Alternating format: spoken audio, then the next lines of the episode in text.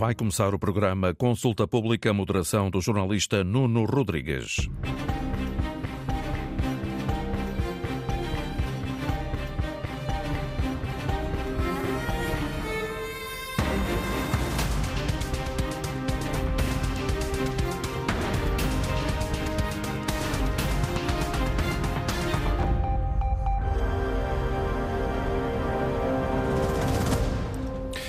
Dia e bem-vindos. Entramos a partir de agora em Consulta Pública, um programa semanal de reflexão e debate, à quarta-feira na Antena 1 e sempre disponível em podcast. Hoje, em destaque, o movimento de protesto nas forças de segurança. Desde o início do mês, milhares de agentes da PSP e militares da GNR têm dado sinais de descontentamento, um pouco por todo o país.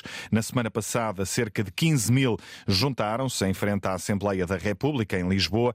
Esta tarde é dia dia de manifestação no Porto.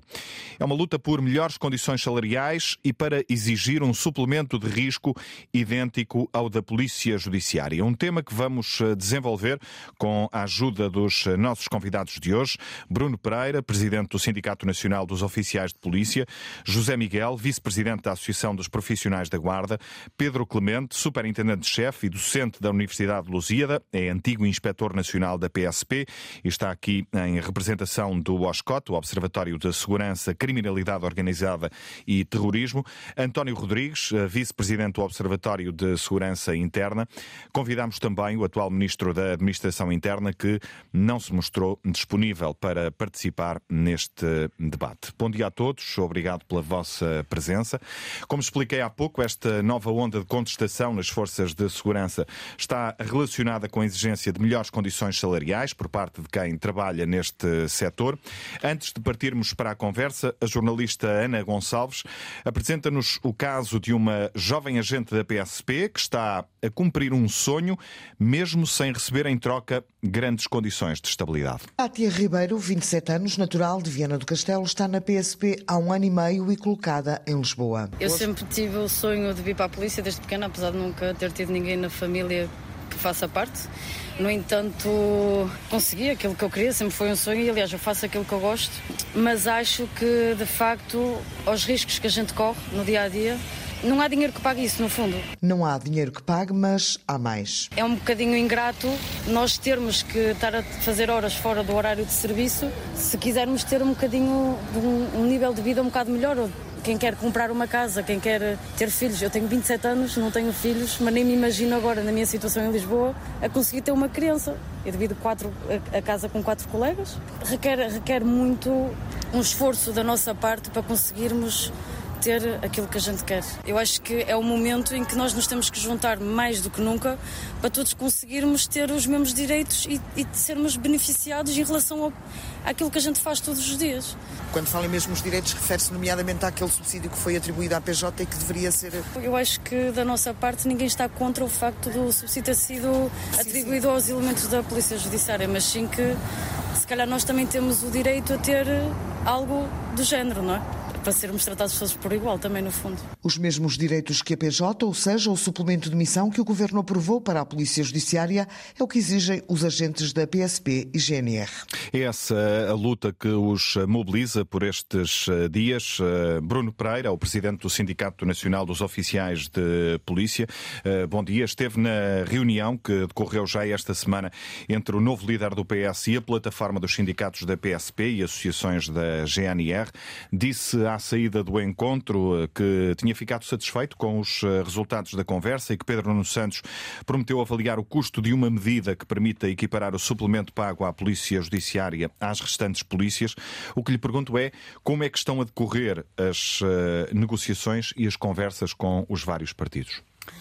Bem, antes de mais, bom dia. Bom dia a quem nos está a ouvir. Eh, agradecido pelo convite que nos foi endereçado para discutir mais uma vez, passado já quase 23 dias de protesto ininterrupto esta questão e ter uh, o problema, este problema em, em, concreto na agenda mediática, uh, não deixa de ser também ele histórico. Histórico no sentido de trazermos para cima da mesa algo que já há muito tempo estava um bocadinho sobre o oculto e que as pessoas sentem como se.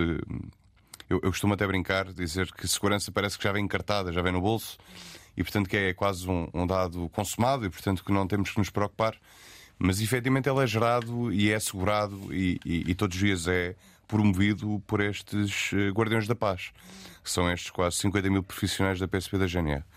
E, portanto, é, é, ainda bem, ou de certa forma, pelo menos, esta decisão política que veio valorizar um corpo de polícia e que, foi, eh, e que nós saudamos porque toda e qualquer valorização da condição policial merece, uh, merece ser encarada dessa maneira.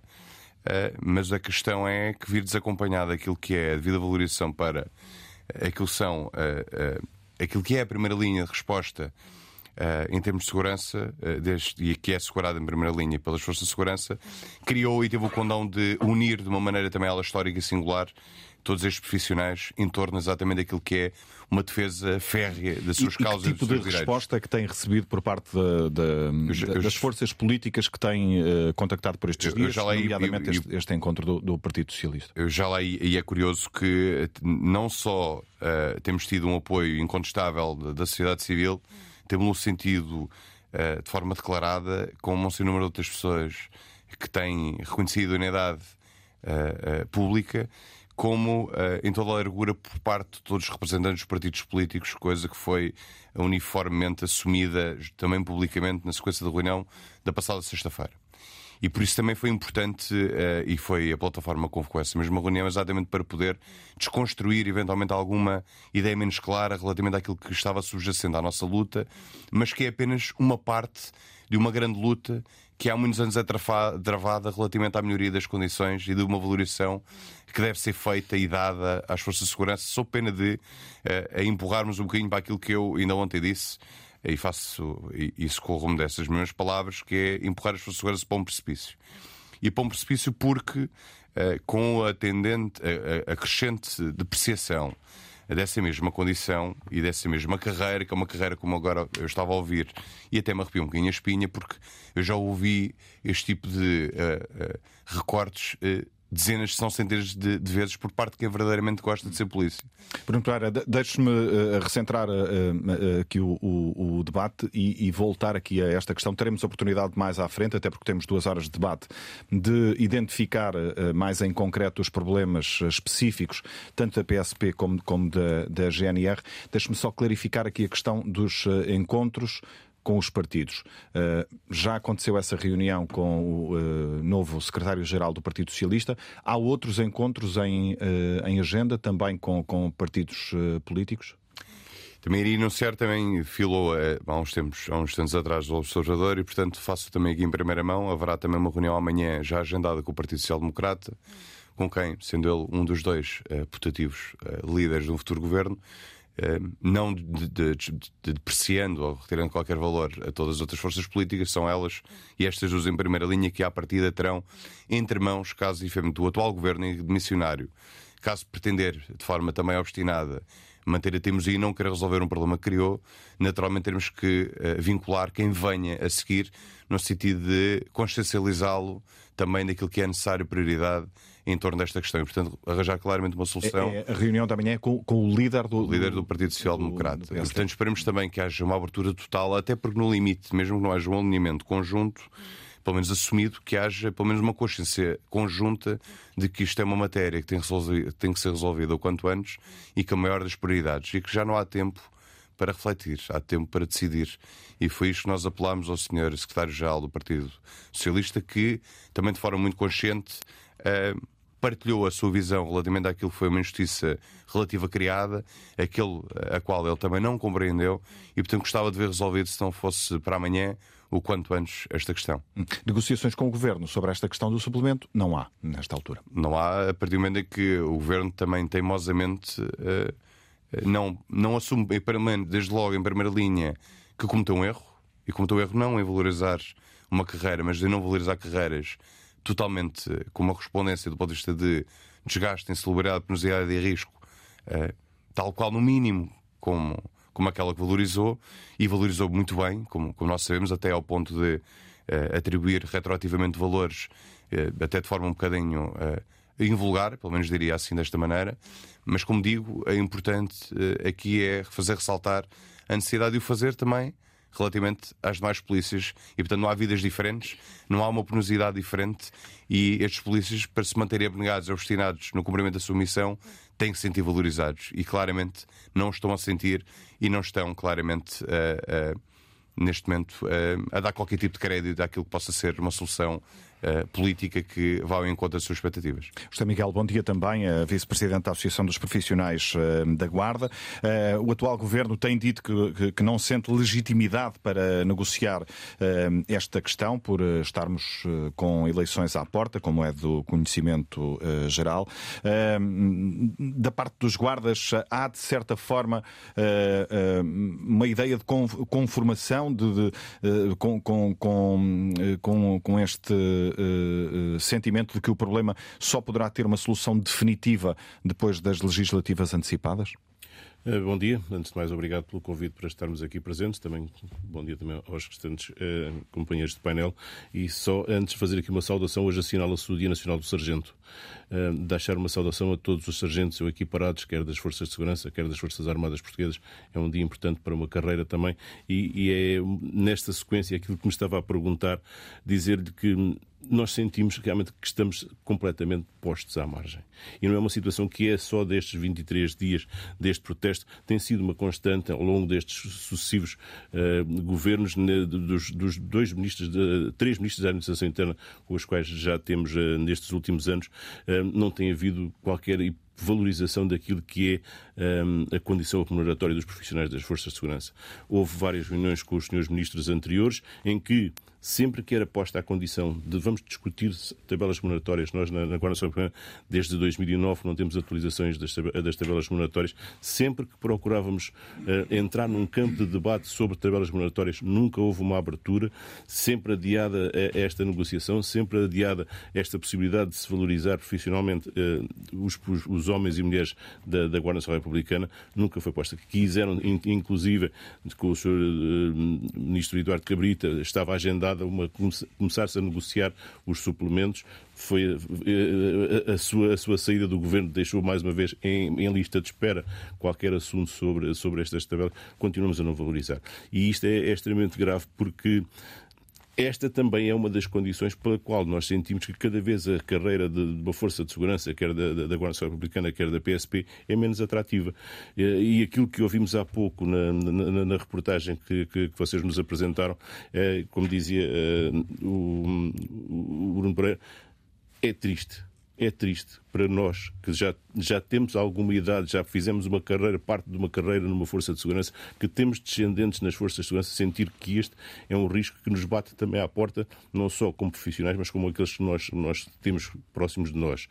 E dou-lhe um exemplo. Eu aqui há dias estive num, num comando territorial, aqui próximo, e houve um militar de um posto do distrito de Setúbal que dizia, ele pede encarecidamente que lhe digam quanto é que ele tem que pagar para sair da, da Guarda Nacional Republicana. E é um profissional que já está efetivo, está colocado num posto territorial, está a desempenhar uma função, mas ele diz: Eu quero sair. Hum. Essa vontade de deixar a GNR hum, é generalizada? Tem conhecimento de muitos casos?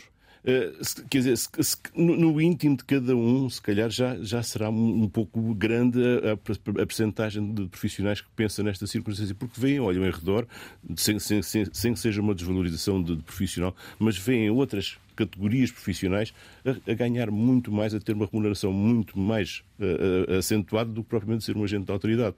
E o agente de autoridade é para tudo. É, é, nós fizemos um compromisso de honra em que assumimos que nós, durante 24 horas, somos profissionais temos que estar presentes para tudo aquilo que seja necessário. E como dizia a colega na, na, reportagem, é muito triste que ela tenha que roubar tempo à sua família, ao seu espaço de casa, à sua condição pessoal de ser humano, para ganhar mais qualquer coisa fazendo serviços extraordinários. Voltando é à questão triste. inicial, uh, do vosso ponto de vista, estão conformados nesta altura com a ideia de que nenhum desses problemas se resolverá antes das eleições. Eh, Conformados, uh, não vencidos, não vencidos, mas determinados a que, enquanto houver esta, esta vontade de levar por diante esta luta, este protesto, esta forma de estar e que, que eu saúde da forma que tem sido feita por todos os profissionais, de uma forma ordeira, correta, que o próprio cidadão reconhece, já conseguimos ter que o cidadão reconhece o quanto é importante aquilo que nós estamos também uh, a procurar para a nossa carreira profissional. Enquanto nós tivermos esta, este sentimento de, de confiança, nós vamos estar determinados. Não vamos estar conformados porque, enquanto não tivermos um resultado, e neste momento acho que é um ponto assente entre todas as estruturas das forças de segurança que estão neste, neste momento, neste conjunto de, de luta, nós estamos determinados a alcançar minimamente aquilo que nos propusemos. E, portanto, não há, não há um conformismo, há um, uh, vencidos, mas não derrotados.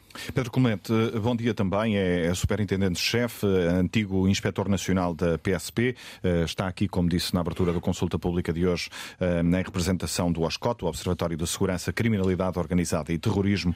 Na origem desta onda de contestação mais recente, eh, esta que leva 23 dias, eh, eh, está em particular a decisão do governo, tomada no final do ano passado, a decisão de pagar um suplemento de missão para as carreiras da Polícia Judiciária, que, segundo a imprensa, em alguns casos, pode representar um aumento de quase 700 euros por mês, ou pelo menos de várias centenas de euros por mês.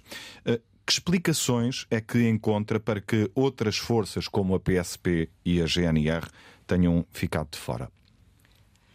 Um, em primeiro lugar, saudar o, a mesa, saudar os ouvintes e queria saudar para todos os membros das forças de serviço de segurança que estão determinados, mas como muito bem foi dito aqui, mas serenos e a cumprir a sua missão. Não há explicação plausível para isso, uma explicação racional. Eu devo dizer que hum, há oito dias estávamos todos no Lar do Carmo e eu lembrei-me que há 50 anos estava no Lar do Carmo. Tinha 14 anos e estávamos numa luta de cidadania. Há oito dias estávamos lá e continuamos nesta luta e vamos estar hoje no Porto numa luta de cidadania que é uma cidade que não é só do pessoal das Forças de Segurança, é também do país. E eu lamento que o Sr. Ministro não tenha estado hoje aqui presente, porque a segurança é algo que realmente é muito importante para o país. Vejamos o contributo que ela dá para o turismo e o que isso dá para a nossa economia, que traz positivo para a nossa economia. E nós estamos aqui com uma questão de fundo que é: são os polícias filhos de um Deus menor? Porque o que nós estamos a dizer foi: o governo, e bem, premiou 1,9% dos profissionais das forças e serviços de segurança. Deixou de fora, não é? Deixou de fora os outros 98, não é? Dos profissionais que estão em milhentas missões. Mas o que as pessoas perguntam é porquê que a Polícia Judiciária teve prioridade neste processo? Prioridade, digamos assim. Não conseguimos perceber. Não conseguimos perceber como é que é feito algo e depois o governo desaparece, demite-se isto. Nós temos que ver que as forças de segurança estão em primeira linha, em primeira linha na construção diária de segurança. Isto é incompreensível eu nunca me lembro de ter acontecido isto em 40 anos profissional, uma situação destas, de uma discriminação, não é? Atroz, e que simultaneamente vem trazer ao de cima um conjunto de fatores, como ouvimos aqui na entrevista, não é assim? Em que os profissionais se encontram no limite. Em que nós, repare, isto vai trazer, eu, quero esclarecer isto bem aos ouvintes, que com medidas destas, como é que nós conseguimos ter recrutamento?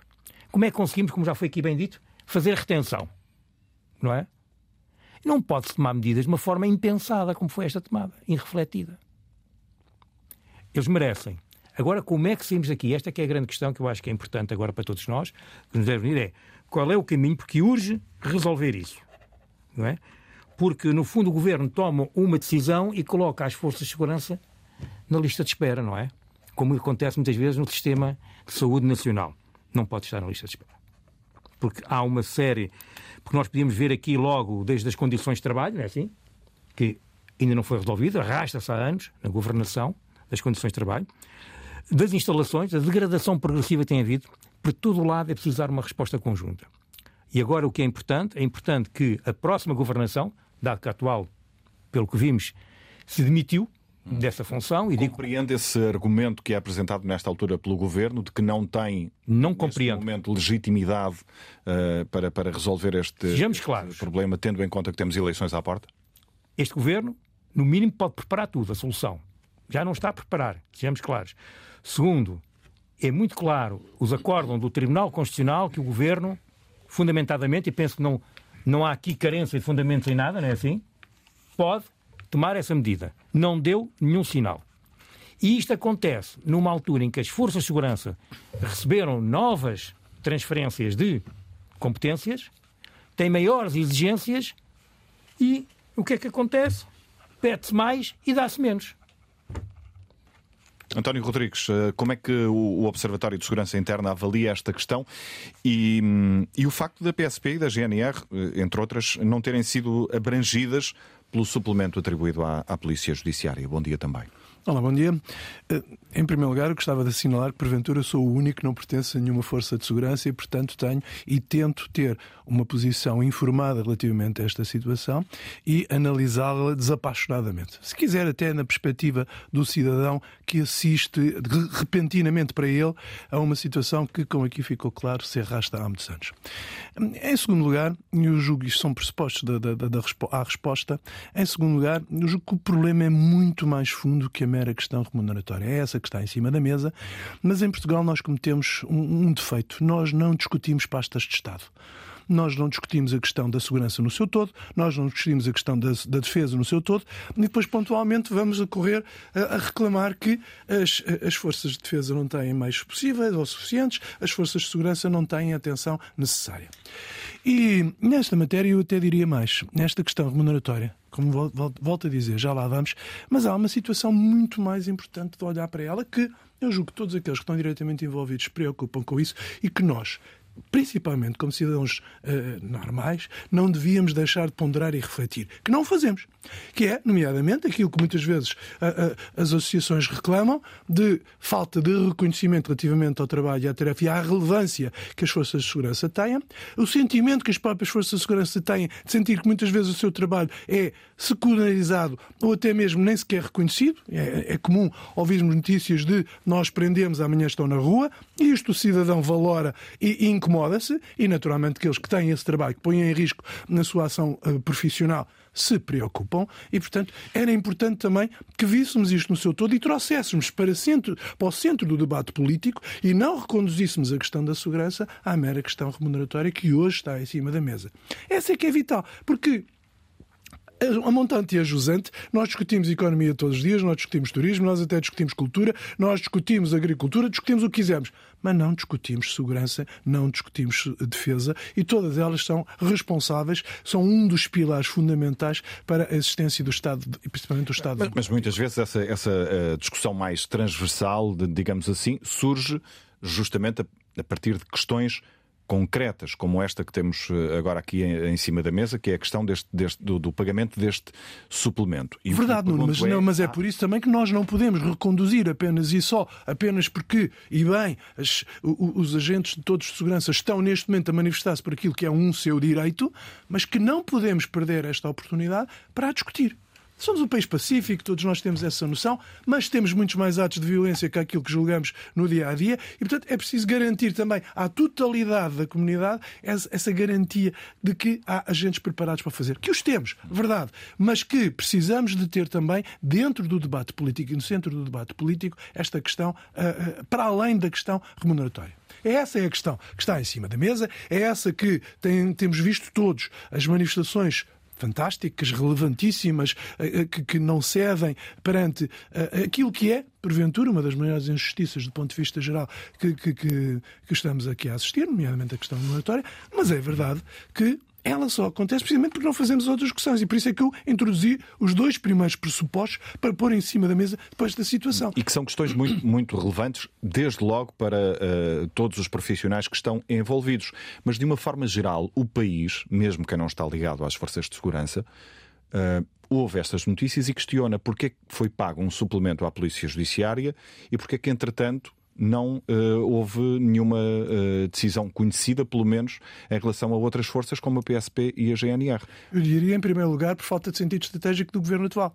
Porque, sendo pastas diferentes, quem negociou os aumentos da Polícia Judiciária foi o Ministério da Justiça, quem teria que resolver esta situação seria o Ministério da Administração Interna, mas o próprio governo, no seu todo, deveria ter a percepção de que, quando está a negociar uma situação, ela tem necessariamente que ter impacto no resto. E até mais, uh, os, os agentes agentes e as forças de segurança no seu todo eh, foram sempre, eu não direi desprezadas, mas menosprezadas ou, ou diminuídas, porque uh, não tinham esta perspectiva que agora assumiram, do protesto público, da assunção de que era preciso chamar a atenção, não do poder político, mas acima de tudo e em primeiro lugar da comunidade, para esta situação.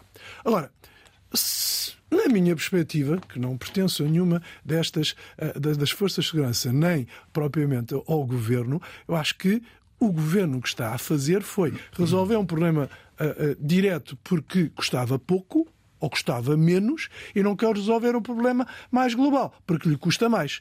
E tudo isto uh, acontece e os vários ministros, os últimos ministros da Administração Interna e, porventura, outros, falava-se da, da, questão desde 2009 que não há uma atualização, mas os outros ministros da Administração Interna nunca mostraram verdadeiramente um poder político, um poder perante o Ministério das Finanças, de poder assumir que isto era uma necessidade profunda para fazer, antes mesmo de ter criado este problema com esta dimensão. Uma fonte do, do, do governo uh, adiantou recentemente à agência Lusa que uh, o suplemento de missão da, da, da, Polícia Judiciária aplicado à PSP e à GNR teria um custo de uh, cerca de 150 milhões de euros, um pouco acima disso.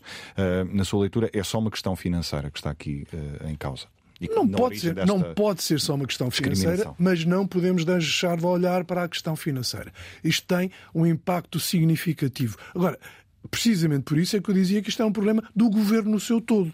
Porque no momento em que se discutem carreiras, promoções, o subsídio é a questão menor no conjunto desta situação, porque há que envolver todos estes protagonistas na discussão para encontrar uma solução global estratégica. E foi isso que não foi feito.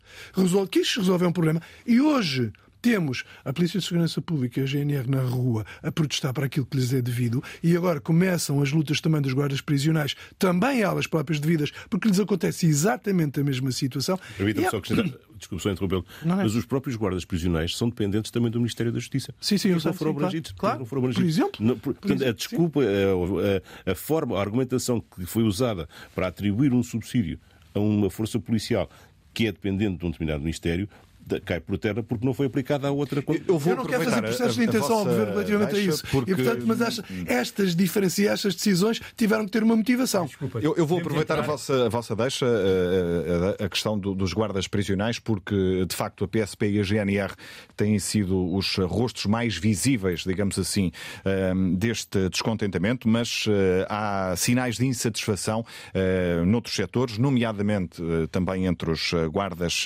prisionais, que estão hoje em greve, de resto, um protesto que poderá ter, eh, enfim, as habituais consequências, eh, anulação de transferência de presos ou até eh, idas a tribunal por parte de pessoas que estão detidas. Para além desta greve convocada pelo Sindicato da Guarda Prisional, foi também marcada uma vigília esta tarde no Porto, em frente ao estabelecimento prisional de Custóias. Um dos organizadores, Fábio Valente, ouvido pela Antena 1, explica que esta vigília silenciosa tem como objetivo eh, exigir precisamente a atribuição aos guardas prisionais de um suplemento salarial idêntico ao que foi atribuído à Polícia Judiciária. É o aumento do salário base, de modo a conseguirmos acompanhar a inflação. Um guarda prisional em início de carreira uh, oferia em 2011 cerca de, de 63% a mais do salário mínimo. Em 2024, o mesmo guarda prisional em início de carreira recebe mais 11% que o salário mínimo. Esta discrepância tem vindo a, acentuar-se. O suplemento de missão que foi recentemente atribuído à Polícia Judiciária, a nosso ver, foi muito bem atribuído. Agora, também nós temos a nossa missão, é diferente da da Polícia Judiciária, mas tem um elevado grau de complexidade e de perigosidade, e por isso nós queremos nem mais nem menos, mas o mesmo, fazendo nós parte do mesmo Ministério, não se percebe esta diferenciação. Contestação dos guardas eh, prisionais, de que uh, se falava aqui uh, neste uh, debate, no consulta pública de hoje, tal como os agentes da PSP e os militares da GNR, também os guardas prisionais exigem a atribuição de um suplemento semelhante ao que o governo decidiu atribuir à Polícia Judiciária. os polícias da PSP e os militares da GNR vão concentrar-se de novo esta tarde no Porto, depois da manifestação da semana passada em Lisboa, que terá juntado cerca de 15 mil pessoas. Bruno Pereira, retomo a conversa consigo, enquanto Presidente do Sindicato Nacional de Oficiais de Polícia. Temos eleições à porta e esta uh, é outra questão sensível. Uh, qualquer tema que envolva as forças de uh, segurança é facilmente transportado para o debate político. Há, de resto, partidos que estão a aproveitar para deixar um mundo de promessas para este setor. o que lhe pergunto é se não receia que esta luta em tempo de pré-campanha possa reforçar a ideia em parte já instalada em alguns setores da sociedade, de que há uh, aqui uma, uma uh, ligação, uma aproximação perigosa entre as forças de segurança e, desde logo, alguns uh, movimentos políticos mais populistas ou de extrema-direita. Um, eu, eu, depois queria dar aqui nota de. Um de três ou quatro dimensões factuais que é importante para, quem nos está a ouvir ter bem presente, porque quando estamos a discutir isto, ainda bem que o estamos a fazer, porque se não o fizermos, se não houver discussão, não, não podemos efetivamente permitir com clara evidência que as pessoas compreendam exatamente aquilo que está em cima da mesa. Mas vou já direto à questão que me colocou, exatamente para me permitir depois, se, se me deixares, tocar aqui em três ou quatro pontos que eu, que eu acho que são essenciais. Uh, o aproveitamento político desta ou de qualquer outra matéria pode ser sempre feito a partir do momento em que vivemos no pior Estado que poderíamos ter, que é a democracia, mas ao melhor todos os outros. Já Will, uh, Winston Churchill o dizia portanto, dúvidas eu não tenho que o melhor Estado que podemos ter é em democracia. E, portanto, em democracia também se pode fazer o aproveitamento que queremos, mas também é importante que as pessoas tenham noção exatamente do valor que lhe deve ser dado. Portanto, é importante que, efetivamente, bem da cor política, que queira uh, dar lastro de forma elevada, democrática e urbana esta questão, que é uma questão que nos diz tanto e que é tão importante para nós e para toda a sociedade, nós com uh, saudaremos, uh, seja ela à esquerda, seja lá à direita. Uh, agora, não podemos é que uh, admitir e não achar razoável que o aproveitamento seja, mais uma vez, um aproveitamento uh, oportunista.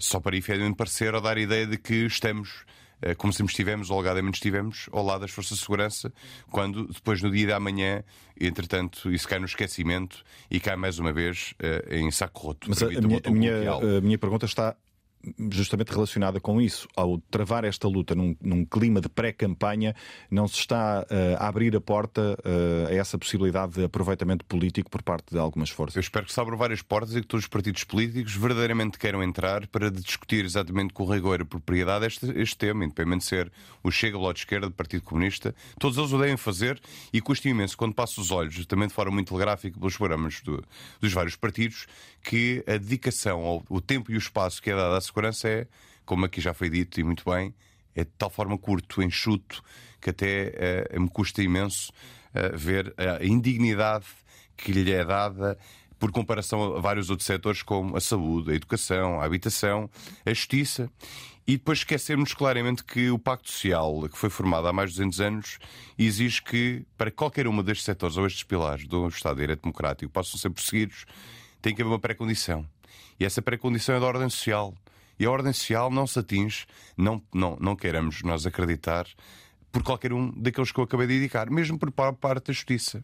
Porque a justiça só intervém numa, numa uh, dimensão subsequente àquilo que é a manutenção, a manutenção da ordem e a resposta para aquilo que é o conflito ou o comportamento desviante. E, portanto, não esquecer que investir na segurança é um investimento de longo prazo para que o Estado tenha saúde, para que as nossas pessoas possam manter e dizer e reclamar que vivem hoje no sétimo país mais pacífico do mundo. Há uns anos atrás era o terceiro. Eu espero claramente que isto não seja o início do fim, no sentido de nós continuarmos a progredir num sentido negativo e tornar um país que era e é visto como bastião de qualidade de vida, de bem-estar, de paz social que isso deixe de acontecer. Agora permita-me. Eu, eu, já, já lhe vou deixar, eh, já lhe vou permitir que, que desenvolva uh, os, os pontos que, que, que pretende. Deixe-me, antes disso, perguntar um, ehm, ao Vice-Presidente da Associação dos Profissionais da Guarda, José Miguel, se partilha desta ideia. Ou seja, na, na, vossa leitura, este protesto. Uh, surge ou não na melhor altura e há ou não esse risco de se abrir aqui a, a porta a um certo oportunismo uh, político e ao uh, perigo de passar a ideia de que há, uh, de facto, uma, uma ligação com, com alguns movimentos políticos? Eu vou, vou, vou, estabelecer nessa sua questão aquilo que já disse aqui no espaço público a semana passada, na, antevéspera da anterior manifestação, que tenho e queria ter orgulho em dizer que estes protestos são de tal forma dignos, conforme foi o mesmo protesto dos secos e molhados da PSP e que deu caminho a que se resolvesse e que se abrissem portas para uh, o associativismo e o sindicalismo, neste caso da PSP. Queria ter esse orgulho e fiquei com o sentimento de orgulho daquilo que os profissionais fizeram há oito dias atrás na manifestação que, que, que se desenvolveu é lógico que não podemos controlar todas essas situações de poder ou não aparecer a algumas pessoas que não tenham a mesma, a mesma visão de, de necessidade de discutir algo que é importante para uma força de segurança e que o façam de uma forma cordial. Eu quero acreditar quero acreditar e quero sentir e quero continuar a dizer daqui a, a, mais alguns anos que aquilo que se está a passar neste momento foi, e ter orgulho nisso, foi uma, uma discussão, uma, uma, uma, disputa ordeira, uma reivindicação ordeira daquilo que são profissionais de uma determinada carreira, neste caso, uma força de segurança. E quero acreditar que isso vai acontecer. Sendo essa parte aquilo que em relação aos políticos, já não sentirei tanta, tanta confiança. Eu, estou, eu sou dirigente da Associação dos Profissionais da Guarda há 25 anos, uh, já passei por vários governos, e neste momento, aquilo que nós podemos sentir é exatamente aquilo que já vamos ouvindo do, do antecedente.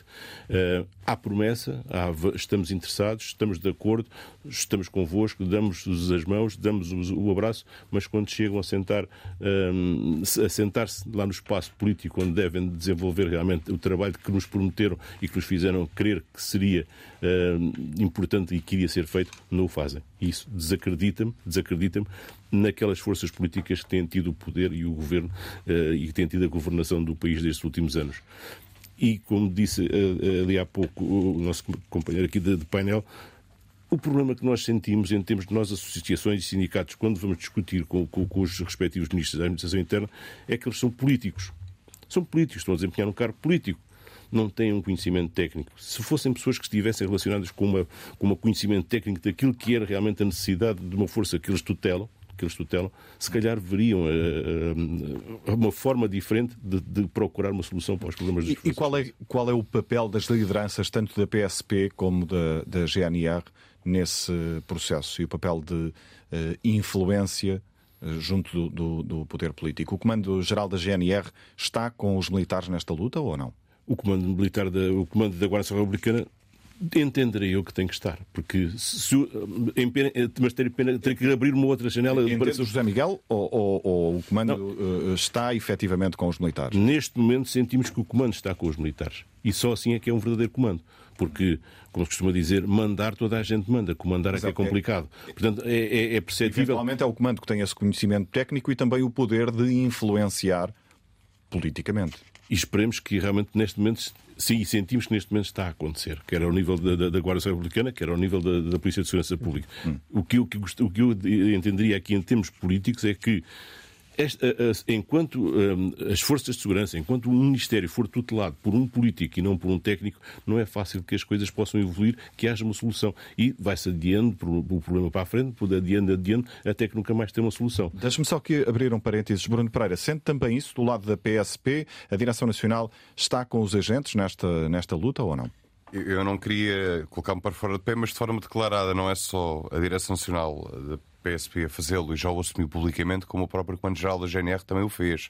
E, portanto, eu não tenho dúvidas algumas que temos aqui um alinhamento histórico e nem poderíamos ter coisa diferente a partir do momento em que eh, poderíamos estar a pedir algo que seria um bocado contra a natura que são os dirigentes máximos destas duas grandes casas. Mas uma coisa é declarar apoio público, outra coisa é a tentativa de uh, influenciar politicamente. E, e, Isso é um dever fazer. Essa influência. Isso é um dever fazer. Aliás, não é só neste momento, é em todo o setor, em todo o momento, permanentemente. É um dever dele e por isso é que é importante. E eu, eu, por acaso, tenho uma ideia contrária porque acho que o poder político no sítio certo, sem que efetivamente ele possa constranger ou sufocar aquilo que é a competência da liderança, da competência técnica e a competência de quem percebe verdadeiramente o assunto. Não podemos achar, contrariamente que possa ser uma ideia completamente errada, nós somos peritos dos peritos e percebemos, e como político tem que perceber, de tudo Não é verdade. E, portanto, ele tem claramente amparar-se e confiar naquilo que são as suas lideranças máximas, dirigentes com 40 anos de serviço. Eu tenho aqui um que eu tenho imenso gosto e orgulho em tê-lo aqui ao meu lado direito, foi meu inspetor nacional, e tem mais de 40 anos de carreira. Hum. E ele percebe muito mais de polícia do que eu conheço e percebe, naturalmente, porque foram 40 anos, 40 anos de comando. Está, está a falar de Pedro Clemente, que Pedro eu vou Clemente. chamar de novo à conversa. Pedro Clemente, eh, ainda a propósito da questão anterior e deste eventual perigo ou não, se é que o vê, ehm, de uma eh, aproximação entre as forças de segurança e alguns movimentos políticos mais populistas ou de extrema-direita, o perigo de poder passar essa ideia por esta luta estar a ser travada num clima de pré-campanha, abrindo a porta a algum Sim. aproveitamento político. É, bem colocado. Em primeiro lugar, hum, não temos, repare isto, o sucede nesta altura, mas as forças de segurança não tiveram culpa disso, sejamos claros, não é assim? Não fomos nós que escolhemos o momento para a publicação da atribuição, a publicação da lei da atribuição. Segundo, eh, as forças de segurança têm feito ao longo, e eu posso falar pelos 40 anos, têm feito um longo esforço ao longo dos anos que vão passando de manter-se apartidárias e isentas nesse aspecto. Agora, também não podemos ignorar que o ator político é que toma a decisão fundamental. E nós tivemos aqui, e, e muito tem sido feito para nunca haver extremismos, caídas em extremismos, e posso dizer que da parte da PSP e o mesmo da parte da GNR se tem evitado isso. Estes aproveitamentos. Aliás, eu penso que há aqui alguma coisa que podemos saudar nestes protestos, não é? Estes protestos são justos, são legítimos, não é? para além deste alinhamento todo, de todas as hierarquias, de toda a gente, das diversas forças, é simultaneamente o esforço tem sido feito, não só de estar sereno nos protestos, mas simultaneamente de afastamento de colagens que terceiros, que atores políticos querem fazer a nós. Não é? A PSP-GNR não é, e digo, deixem-me dizer diretamente, não é um fórum de extrema-direita, não é um fórum de extrema-esquerda. É um fórum de homens e mulheres que estão dedicados e que lhes criaram um problema, que foi este problema do, do subsídio um acelerador, porque os outros problemas já lá estão atrás. Não é? Temos que ver, por exemplo, como disse esta moça, o que é viver hoje nas grandes cidades, o custo de viver nas grandes cidades. Não é? Como é que é a habitação? Como é que, por exemplo, para, para ser mãe, onde é que está o apoio nas creches? Tudo isso tem que ser equacionado. Não é? Agora, queremos que todas as forças políticas, cada uma delas, são legítimas, estão no Parlamento, são legítimas, foram eleitas pelo povo, não é? que prepare uma solução, isto tem que ser um conjunto, uma solução que não se reduz só ao subsídio. Nós temos que rever, por exemplo, toda a ação social complementar. Temos que rever as estruturas, os horários, não é? Não podemos ter polícias envelhecidas e muito lá, tudo isto agora veio despoltar isso, essa, essa questão. E é importante que se crie, porque estamos numa área de soberania, como bem disseste, estamos numa área de soberania, que se crie aqui um consenso. Não ser refém de ninguém sim, gerar consenso nesta matéria. Isso é que é importante. E esse é o grande esforço que tem sido visto. E se algumas forças mais têm estado, digamos, na linha da frente a falar dos nossos problemas, então só podemos fazer um apelo às outras. Venham também falar connosco, que a gente dá-vos toda a informação técnica, se não atentos, ireis recebê-la, para se poder ver de uma forma estratégica, porque aqui o que temos a falar é uma visão estratégica, para depois partirmos para a operacionalização. Eu devo dizer, daquilo que eu conheço da área da direção, e nos anos que também estive na direção, podemos ter toda a informação e ter as soluções preparadas. É preciso que haja vontade do lado do poder político. Que haja vontade de querer resolver, de querer olhar, não adiar os problemas. Porque nós há muito tempo sabíamos, por exemplo, o recrutamento ia cada vez ficar mais difícil devido ao inverno demográfico. E depois ainda vem mais estes fatores acelerativos. Como é que vamos fazer no futuro? Como é que mantemos o ânimo alto, a motivação no nosso pessoal. Como é que mantemos? Não é? Com condições de vida muito difíceis. Hum. António Rodrigues, esta. Permita-me só dizer uma coisa: que os claro. polícias não são pedintes. Estão numa área de soberania. E as áreas de soberania, mesmo num Estado liberal, têm que ser áreas que têm que ser estimadas e potenciadas e fundamentadas. António Rodrigues, eh, esta questão da, da, da eventual infiltração, a eventual ligação de, de, de movimentos populistas e extremistas eh, nas forças de segurança não é, não é nova, esse debate é já uh, muito antigo.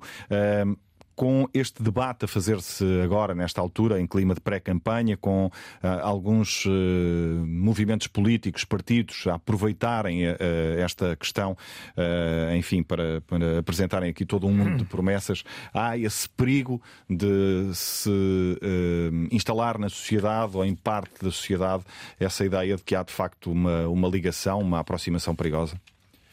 É natural. Eu diria, nesta matéria, que esta, estes movimentos de protesto vêm em bom momento. Perdão. Vêm em bom momento porquê? Porque, apesar do governo poder entender que não tem legitimidade para discutir esta questão, e já aqui foi posta em cima da mesa a possibilidade que o governo até poderia tentar encontrar já alguma coisa que deixasse a quem viesse a seguir, mas o momento é ideal por duas razões. Em primeiro lugar, isso é visível, os partidos, o, secretário-geral do Partido Socialista já recebeu, o presidente do PSD receberá as representações para discutir esta matéria esta semana, em momento de pré-campanha, e naturalmente que estão a assumir um compromisso. Um compromisso público, um compromisso político, que esta matéria vai ter que ser colocada na agenda e nas primeiras prioridades do próximo governo, seja ele qual for. E, portanto, só por isso já é positivo esta luta ter sido desenvolvida neste momento, porque obriga, para, para já, porque sensibilizou a opinião pública e, por outro lado, obriga a compromissos. Ninguém vai assumir os seus compromissos firmes, claros e diretos do que é que vai fazer, mas vai assumir que dos primeiros dias do próximo governo, primeiras semanas do próximo governo, vai ter que ser tomada uma decisão relativamente a esta matéria.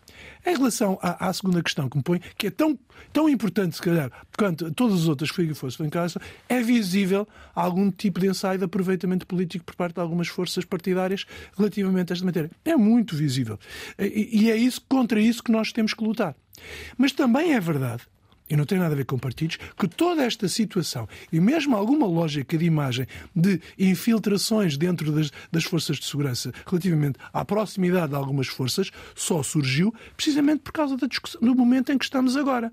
Porque se as forças de segurança estivessem satisfeitas, sentissem reconhecimento, se sentissem que as suas situações remuneratórias tivessem sido vistas atempadamente, nunca se tinha desenvolvido e nunca se tinham extremado algum tipo de posições como estas agora de manifestação pública neste momento preciso relativamente a esta matéria. E por isso, é importante, por um lado, a opinião pública tenha a noção de que esta luta é justa, é importante que os partidos políticos, nomeadamente aqueles que vão assumir a governação a seguir, assumam este compromisso político claro, que coloquem isto na agenda e sugiro até que obriguem a que haja uma solução Desculpa, tem que ser um cruzada. compromisso de soberania. Isto, um, um, isto é um compromisso de soberania. Oh, Pedro, Pedro, era isso que eu ia dizer. É que as forças políticas que vão estar no governo a seguir, assumam isto. Isto é praticamente como se disséssemos que é necessário um pacto de regime. Exatamente. Que exige não só a simples questão, e não vamos reconduzir esta discussão a um simples equiparação de um subsídio de risco, que, em minha opinião, nunca vai acontecer pelos custos que estão aqui envolvidos, em termos de equiparação, mas que é preciso ver toda a estrutura remuneratória e como está aqui a ser já vista. Os ordenados base são miseráveis. É para aí que começa a atração e o recrutamento que nós sentimos que é necessário. E por isso é que eu dizia, e trouxe aqui para cima da mesa a primeira questão das forças de, de soberania, ou das atos de soberania que aqui exatamente. estão. Porque na defesa acontece exatamente a mesma coisa. Temos, na defesa talvez ainda pior, porque temos pirâmides invertidas relativamente ao que é a estrutura de funcionamento de uma força essencial para a manifestação de soberania do país, mas que é necessário que haja um pacto de regime depois das eleições não, não vamos ter seguramente antes, mas que se assuma que este é um problema que não diz respeito apenas e só ao PSD ou ao Partido Socialista, mas que cruzadamente diz respeito à sociedade portuguesa, à comunidade que está sensível, aos agentes que neste momento estão a sentir que têm este problema em cima e que não resolve. E por isso é que o momento, e aí sim, eu acho que o momento é ideal não para o resolver, mas a obrigar a que se resolva. Porque os sucessivos ministros da Administração Interna que passaram, alguns que tentaram resolver e depois não tiveram tempo para o fazer, outros que não tiveram oportunidade ou não tiveram vontade ou não tiveram apoio para o, para o tentar, e por isso é que eu dizia, esta é uma perspectiva que exige ato de soberania, exige estratégia de governo. Não é uma questão do Ministério da Administração Interna, é uma questão cruzada relativamente ao governo, porque a insatisfação é geral e de forma cruzada. E, portanto, Nesta matéria, hoje, nós temos líderes políticos, candidatos e primeiros-ministros, alguns que podiam ter ajudado a resolver e não ajudaram, outros que ainda não tiveram essa oportunidade, mas que vão ter que assumir um compromisso firme, direto, cara a cara, e por isso é que é relevante ter a reunião, cara a cara, de dizer eu compreendo o problema, eu comprometo-me a ter que me envolver pessoal e diretamente neste problema acima de uma mera pasta de administração interna, por exemplo. Porque, como aqui foi recordado, a questão dos guardas prisionais é do Ministério da Justiça. A questão das polícias é da administração interna.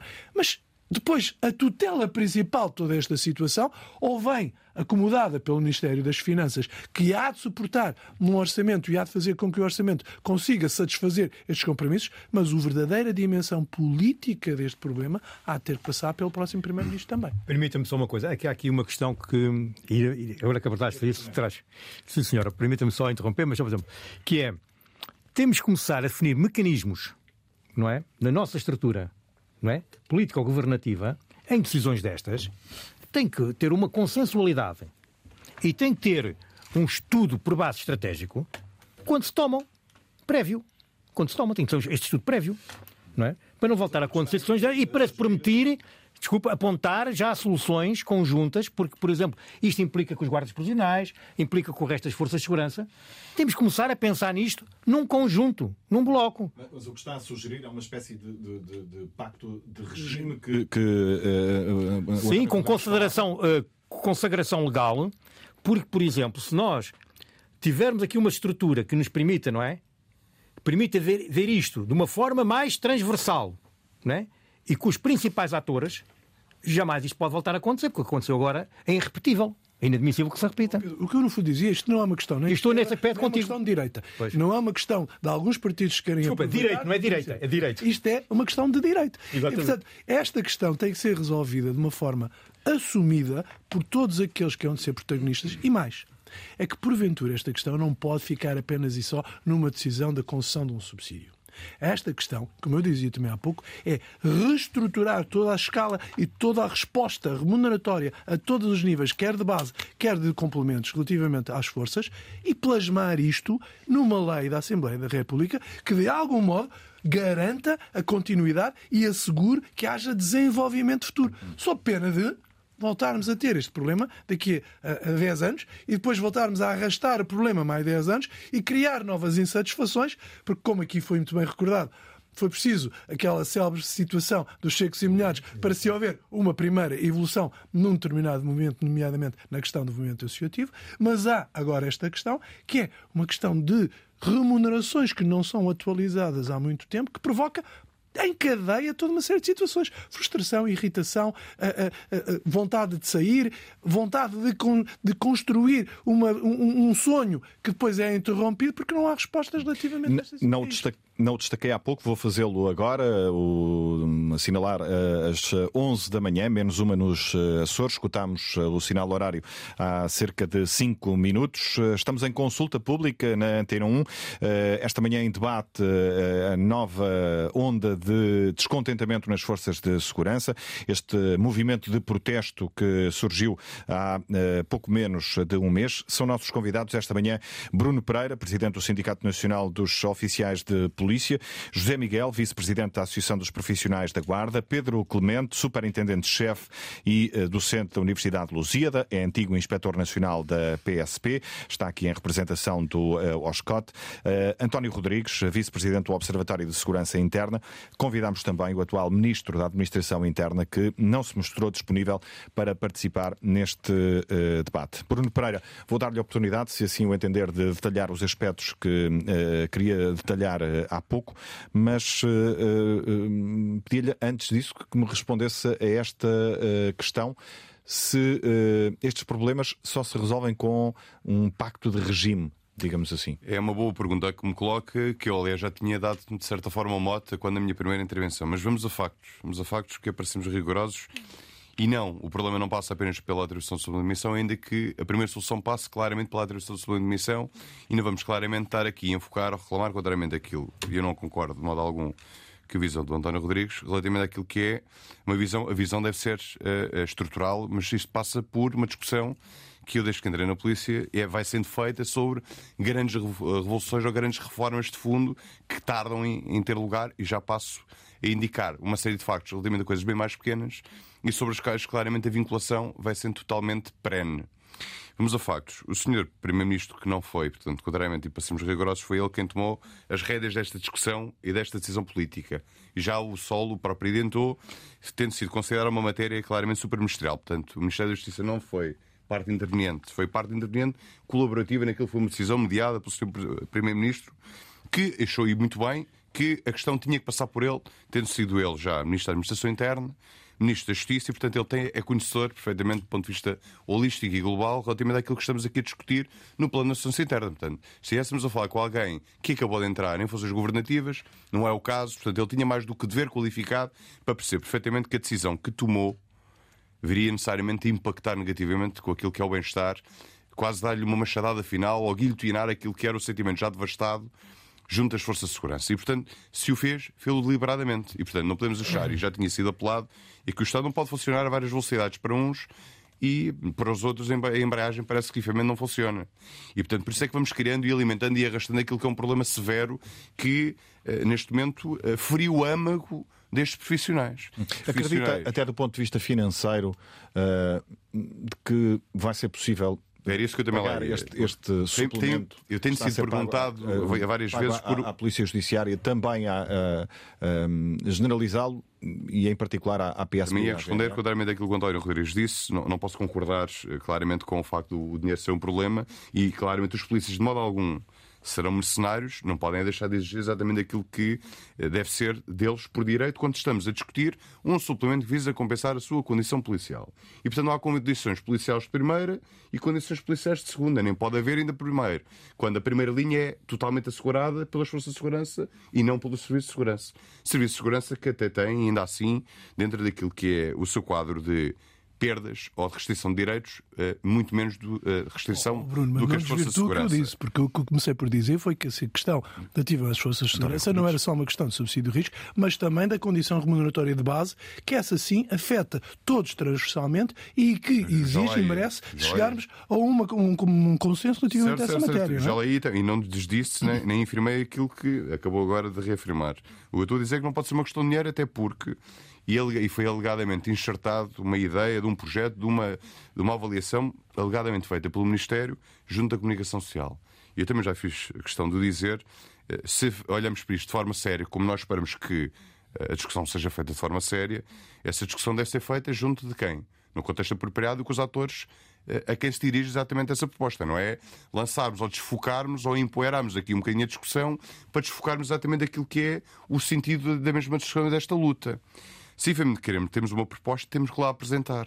Tal como efetivamente a plataforma e as próprias direções e Comandante-Geral certamente já estarão efetivamente a fazer a sua avaliação relativamente àquilo que será o alegado impacto financeiro, tomando como certo que a medida não poderá ser menor, do ponto de vista de valorização, que o suplemento atribuído, tendo em conta, como digo, o risco, insalubridade e a penosidade da missão. Mas também já fizeram contas? Tem, tem uma estimativa de impacto? Uh, Teremos ainda não totalmente do, consolidada, do, do, que eu não poderei ainda partilhar aqui, até porque, como representante da plataforma, ela tem que ser primeiramente consensualizada e, portanto, não me parece que fazê-lo fosse ético da minha parte. Mas vamos a facto. Mas do ponto de vista geral, estará mais ou menos em linha com, com esta estimativa do governo, que aponta para um custo na ordem de 150 milhões de euros?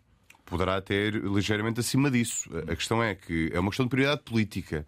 E se efetivamente ao longo de 5 a 6 anos, e, o Partido Socialista fez disso bandeira, o aumento de um acréscimo de 600 milhões para o Ministério da Saúde, eh, e ainda agora houve mais ou menos exatamente para conseguir reter, cativar e manter empenhados os médicos no Serviço Nacional de Saúde, que tanto têm reivindicado a falta de condições e uma especial penosidade na resposta, sobretudo nas urgências, como temos visto e tem sido amplamente discutido, e agora foi discutido, e até se eu não estou equivocado, foi negociado entre o Governo e um dos sindicatos, porque a FNAM alegadamente terá dito que uh, este pacto uh, ou este alinhamento pactício não era suficiente, num aumento de 15 ou 20% eh, sobre o salário base. E ainda ontem veio também, eh, se eu não estou equivocado, anunciado, um aumento também para quem ficasse exclusivamente eh, dedicado às urgências, com um aumento de 60% do salário. Portanto, chegados aqui. Eu queria dizer uma coisa, que nós muitas vezes ficamos presos a números. Pedro Clemente. Ficamos presos a números, não é? Mas eu queria aqui relevar uma coisa. 2020, só em 2022, e isso conta do relatório público, é o RASI, não é assim? Dois mortos. 995 feridos graves. Ou seja, a vida de um polícia vale menos? Não tem valor? É que temos que começar a ir pelos princípios. Nós estamos a falar de uma república, estamos a falar dos valores republicanos, não é? E se há dinheiro para umas coisas, tem que haver dinheiro pelo menos para a área da soberania. É uma escolha do Estado. É uma escolha do Estado. Quantos mortos tiveram as forças de segurança nas últimas duas décadas? 34. Pronto. Quanto é que teve a quem foi atribuído o subsídio? Uma. Sejamos honestos. Obrigado, Bruno, por nos trazer estes números. E isto é que é porque eu. Mas isto não tira valor exatamente daquilo que é a dignidade, a função de qualquer corpo de polícia. Ela é fundamental porque integra também esta área de soberania, da qual, infelizmente, o Estado não pode leiloar, não pode atribuir a privados, exatamente Claro. porque é intrinsecamente do Estado. E, portanto, quando nós depois tratamos da maneira como tratamos, ou pelo menos passar a mensagem que passamos para quem os representa eh, todos os dias, a toda hora, de forma permanente, na linha da frente, correndo riscos, enfrentando a morte e eh, sacrificando valores e condições e bem-estar pessoal em detrimento daquilo que é a defesa de terceiros, custa imenso aceitar. Mas vamos, permita-me só dar aqui nota telegráfica de dimensões factuais. Eh, Discutiu-se ao longo de seis anos eh, o plano de higiene e segurança no trabalho com este Ministério. Hoje não teve a luz do dia. Discutiu-se uma revisão de suplementos que está inalterada desde 2009. Falou-se eh, desde o Ministro Eduardo Cabrita, já com este. O único que foi refletido e foi discutido e foi consensualizado foi um subsídio de risco sobre o qual e para o qual o Partido Socialista votou negativamente no Parlamento. Foi por proposta do PCP e do PST que este suplemento que viu eh, ter, entretanto, a luz do dia com 69 horas de atribuição, foi esta a graduação de risco que este governo deu estes profissionais. E que, e que, Oh, Bruno, repete e o que- valor que é para os ouvintes ficarem bem cientes. 69 euros. euros que, Que é foi o que vale a vida de um polícia. E que, e, que, e que o governo, desculpa Pedro, eh, que, que o governo eh, pregou como bandeira um valor completamente diferente daquele que ele é na realidade. São 69 euros, não são os 100 euros que eles dizem que nos Os deram. 31 euros já existiam. Portanto, a atribuição e a mensuração do ponto de vista de risco que este governo fez, e como digo, vinculado a uma maioria negativa, uma coligação negativa no Parlamento, foram 69 euros. E, portanto, eh, se efetivamente a decisão foi dar-nos 69 euros, entretanto, dar-se um aumento de 600 euros para uma carreira policial, portanto, mil vezes mais, mil vezes mais. E, portanto, com- como é que chegamos aqui e podemos lidar bem e aceitar isto tudo de bom grado? Não podemos. Mas mais, portanto, suplementos totalmente para refletir, para negociar, para rever. Passado 14 anos, mantêm-se completamente inalterados. É que nem depois de pedir a sua atualização, pelo menos à taxa de inflação, o, este ministro, já com este ministro, eh, ele o quis fazer. E, portanto, quando os polícias se manifestam, normalmente não se manifestam muito. Porque exatamente porque são muito cumpridores, muito eh, vão guardando e vão, e vão aguentando, exatamente porque são bastante obstinados, intrepidamente eh, eh, resilientes, mas depois, quando chega e transborda, normalmente a administração tem uma algo subjacente de verdadeiro, verdadeira justiça e de elementar justiça. E, portanto, aquilo que está a ser reivindicado aqui é algo de elementar justiça. E, portanto, não podemos fazer vistas curtas quando depois tem, provoca o seguinte. Temos mais de 3 mil polícias na pré-apresentação que não podem ir para a pré-apresentação porque há uma norma travão já há muitos anos na Lei do Orçamento de Estado que impede que um benefício que decorre exatamente daquilo que é uma perda em termos de esperança média de vida de cerca de 10 anos eh, era algo que era um benefício dado aos polícias que neste momento não existe. Temos mais de 5 mil polícias que daqui a 3 anos terão mais de 55 anos de idade. Eu vou voltar a dizer 5 mil polícias com mais de 55 anos de idade. Isto representa um quarto dos polícias da PSP. Temos neste momento 60% com mais de 45 anos. Portanto, não há, rejuve- eh, eh, não há Rejuvenescimento. nas fileiras. Exatamente porque. Isso leva-nos para a outra questão dos eh, recursos que, eh, se tivermos tempo ainda, ainda eh, abordaremos daqui a pouco. José Miguel, partindo destes vários exemplos que o Bruno Pereira deixou aqui há pouco, exemplos de questões que não se resolveram nestes últimos anos, com que expectativa é que hum, a Associação dos Profissionais da Guarda olha, em particular, desde logo, para esta questão do, do, do suplemento? Eh, Esta questão suplemento, e, na discussão de que estávamos a- aqui a discutir há pouco, eh, começa a faltar alguma capacidade, neste caso a nós, enquanto associação, de cons- conseguir eh, esclarecer os nossos profissionais e os nossos associados desta, desta diferenciação que é feita. Porque eh, uma mãe não trata diferente de dois filhos, trata os dois por igual. Neste caso aqui nós estamos a lidar com uma situação em que uma- as forças de segurança estão a ser tratadas de forma di- diferente. E depois falta-nos a capacidade de esclarecer também os nossos profissionais quando a tutela, o, ministro, o Ministério que nos tutela não arranja soluções para, para resolver os nossos problemas e nós olhamos para o lado e gastam-se milhões em TAPs, em outras, outras instituições, outros organismos, gastam-se milhões. E, nós, e os nossos profissionais perguntam porquê é que se gasta tanto dinheiro às vezes quase com o sentimento que é perdido esse dinheiro e não se olha para uma segurança interna. E um país que seja deficitário na educação, na, na, saúde e na segurança interna não é um país atrativo para ninguém, nem para os próprios profissionais. E se hoje em dia os nossos profissionais continuam no seu dia a dia a vestir a farda e a ir para as missões que lhes são atribuídas no dia a dia, até porque nós costumamos dizer na Guarda a, a missão atribuída é, é a missão cumprida, os nossos profissionais começa a ser difícil conseguir esclarecê-los e fazê-los perceber de que o problema está patente e não há vontade de o resolver. E, e nós já temos um, feito uma, uma, certa, uma certa analogia de que é importante que mais alguém, e nós já passámos também um pouco a bola em várias situações, para, para o lado do Sr. Presidente da República, tomar uma posição, tomar uma posição sobre esta situação. Uh, aliás, uh, eu já disse que.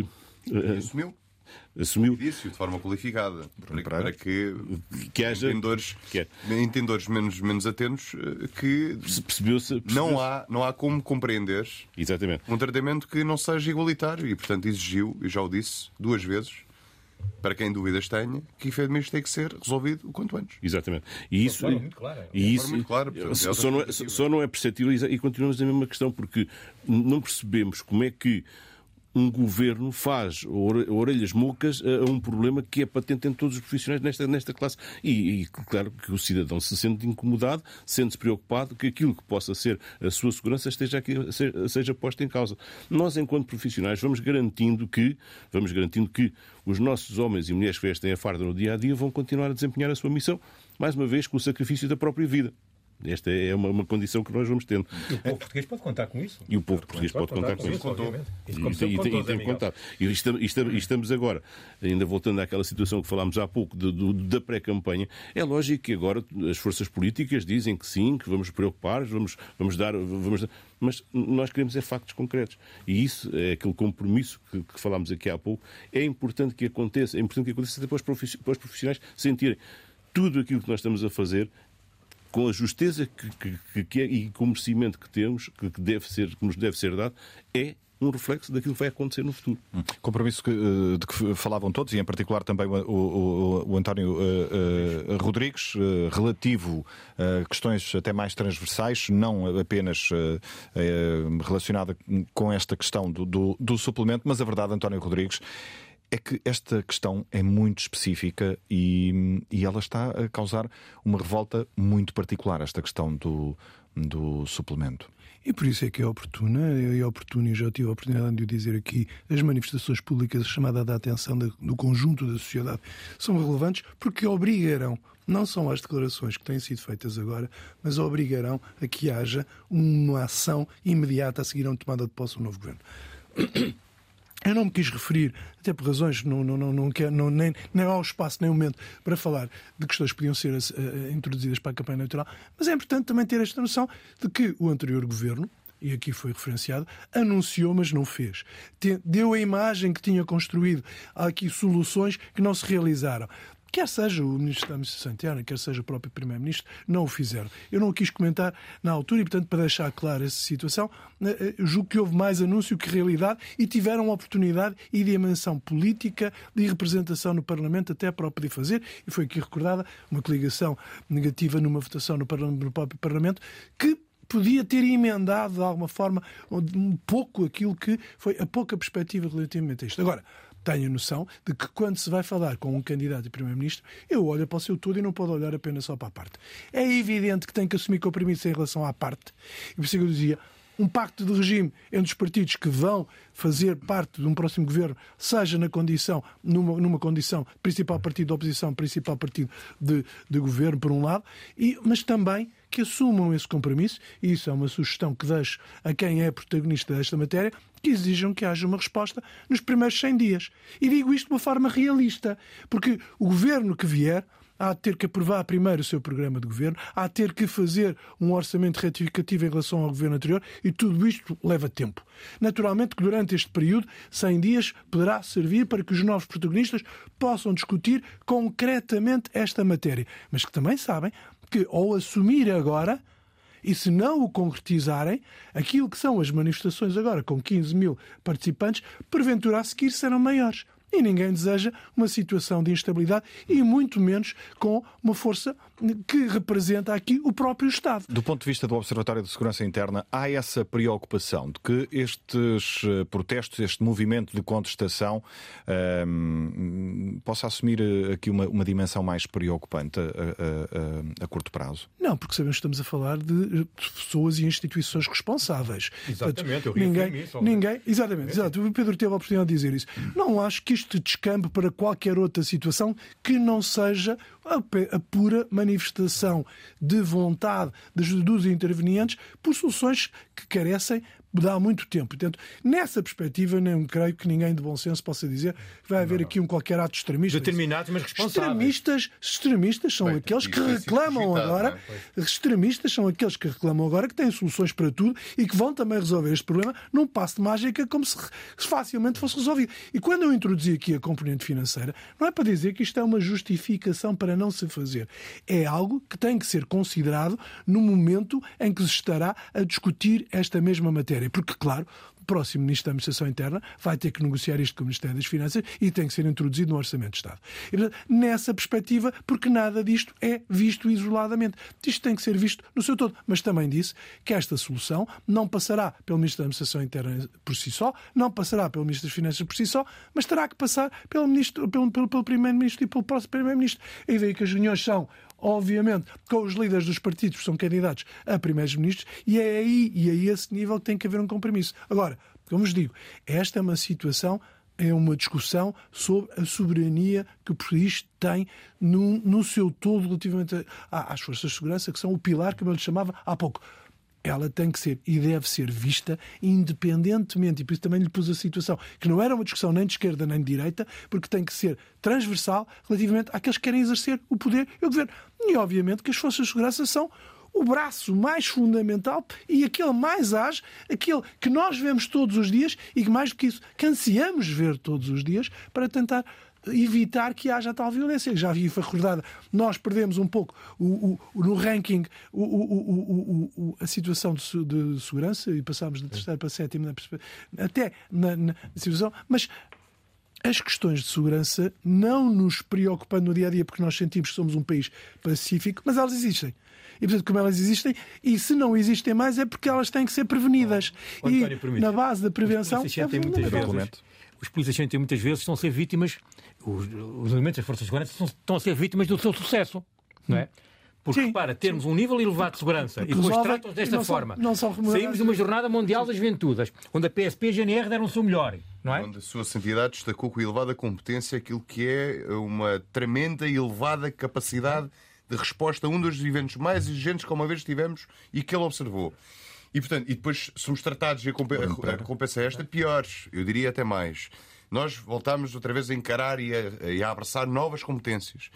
E abraçámos essas novas competências, não são propriamente sumenos, que é o controle de fronteiras, controle de fronteiras externas, em que eh, entre a PSP e a GNR, repartidamente, entre o controle aeroportuário e portuário e por parte da GNR, voltámos a ganhar uma fatia de leão do ponto de vista de uma agência maior relativamente àquilo que pode decorrer ou derivar de um fraco ou uma, fa uma falta de controle uh, uh, afinada das fronteiras, com tudo aquilo que são os problemas de criminalidade a ele associados, nomeadamente das fronteiras aeroportuárias. E depois, a recompensa é mais trabalho e nenhuma recompensa. Quem saiu foi tratado com dignidade. Depois, é verdade, de um, de um, um processo tumultuoso, difícil de gerir, e por isso é que eu quero agradar foi o Sr. Primeiro-Ministro a tomar as rédeas desta questão. Eh, os inspectores do CEF foram tratados com dignidade e foram abraçados com dignidade. E bem, e bem, Bruno. E o, o Diretor Nacional do Judiciário foi fantástico porque conseguiu assegurar que eh, os novos profissionais iam sentir-se em casa e com um aumento salarial tremendo. Assegurando também um arrastamento para os seus, que já os tinha, e para as demais carreiras. Oh, Bruno, desculpa lá, um duplo aumento salarial. Um duplo aumento salarial. salarial. E, portanto, vejam bem, os polícias da PSP da GNR ganham novas competências, mais trabalho. Já têm feito um trabalho que é de, é de monta e é hercúleo a todos os níveis, como agentes de proteção civil, como agentes de segurança pública, como agentes de prevenção criminal, como agentes de investigação criminal, como agentes de informações, como agentes de operações especiais, agora de controle de fronteiras. E depois, no fim do dia, o que é, o que, é que lhes é dado? Um soco no estômago. Hum. E este soco no estômago doeu muito.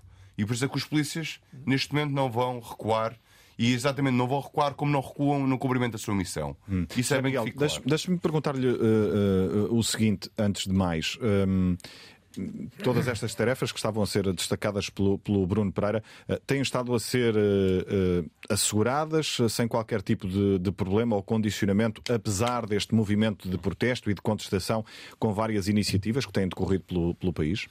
só, só, aqui um pequeno antecedente nessa parte quando nós falamos, e nós, enquanto profissionais, somos conscientes dos números que representa repor esta justiça com os profissionais das forças de segurança, no caso da GNR e da PSP. Todos nós temos essa consciência. Mas também temos a mesma consciência que tivemos abertura em propor, na altura, ao, Sr. Ministro da Administração Interna, que aquilo que era o tal subsídio de risco que nós entendíamos já no antecedente que era um valor justo para nós, e sendo conscientes dos números que, que, que eles, que eles reportavam, abrimos as portas para que pudesse ser faseado. Portanto, se, é, se, houver um compromisso de que se resolva o problema, não seremos nós, nem, nem Guardas eh, Republicana, nem, nem Polícia de Segurança Pública, que vamos criar barreiras para que não haja uma condição de se poder negociar isso.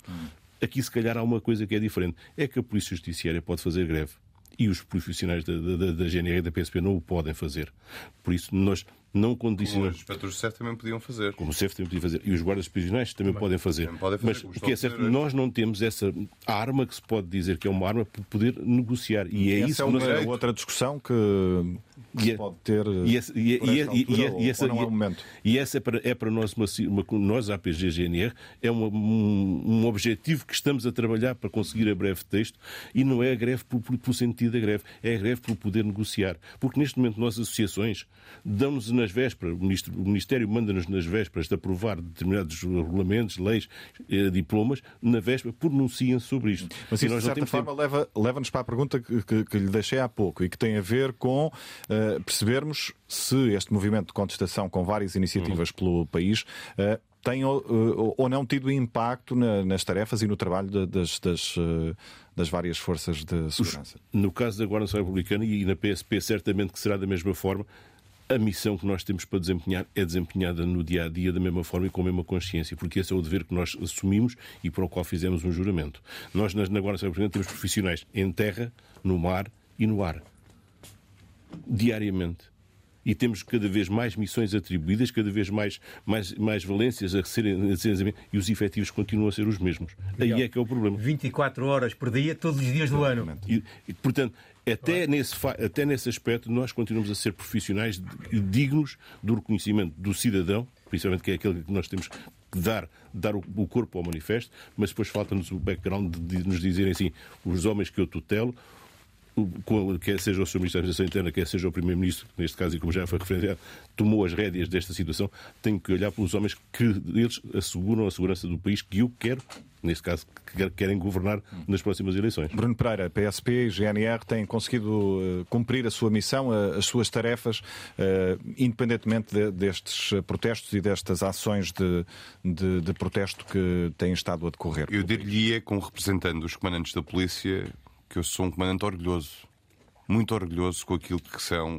os profissionais fantásticos que a polícia, eh, aquela que eu mais conheço, sem qualquer depreciação para com os camaradas da GNR, mas nós trabalhamos com profissionais tremendos.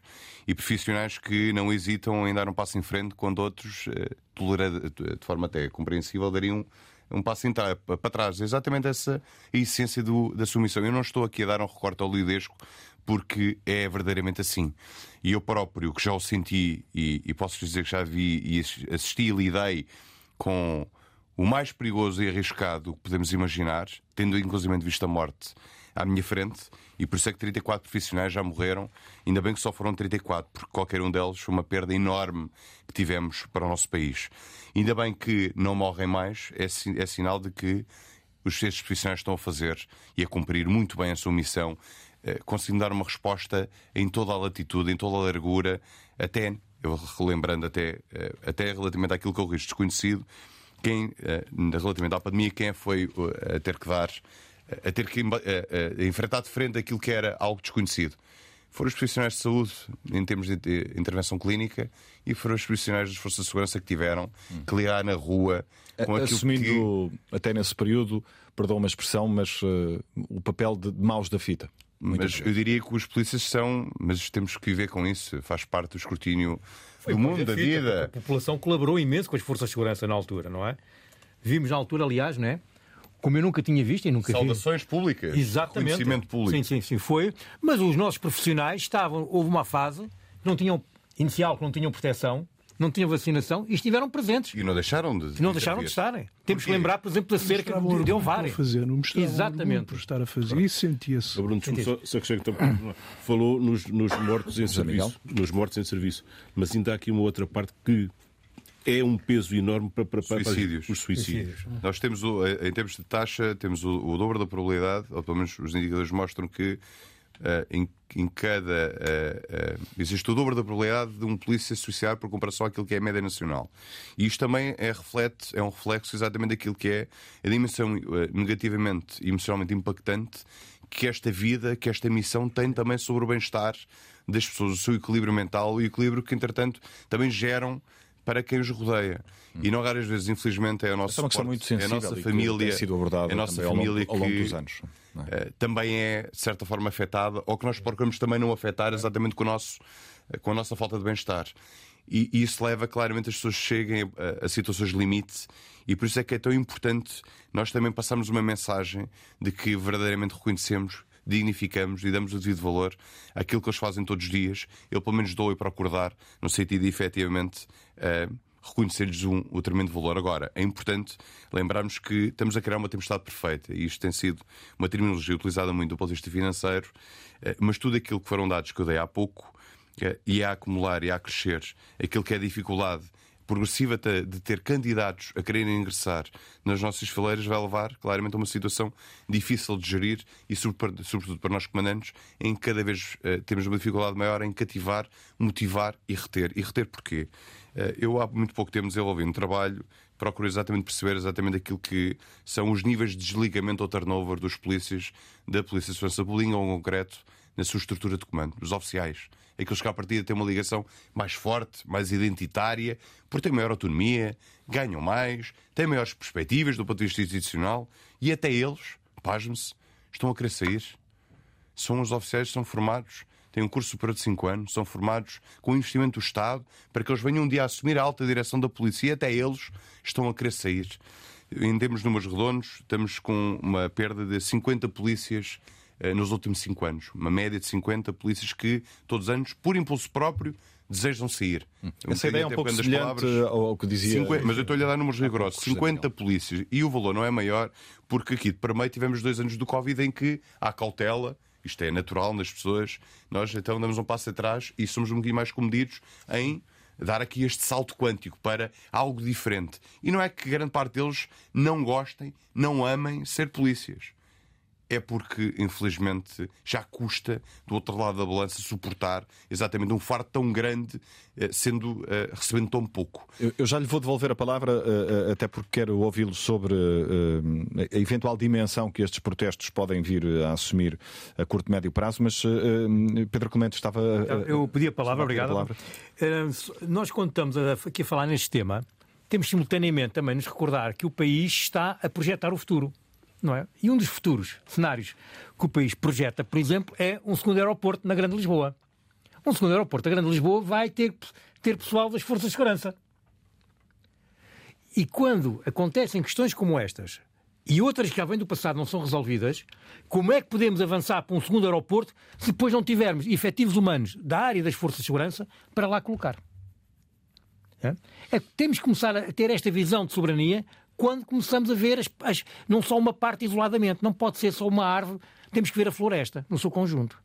Eu queria deixar este alerta, porque aqui as forças de segurança, neste momento, com os seus protestos, também estão a dar um contributo para que haja uma boa reflexão pública e, simultaneamente, dos atores políticos, quando estão a traçar cenários de futuro.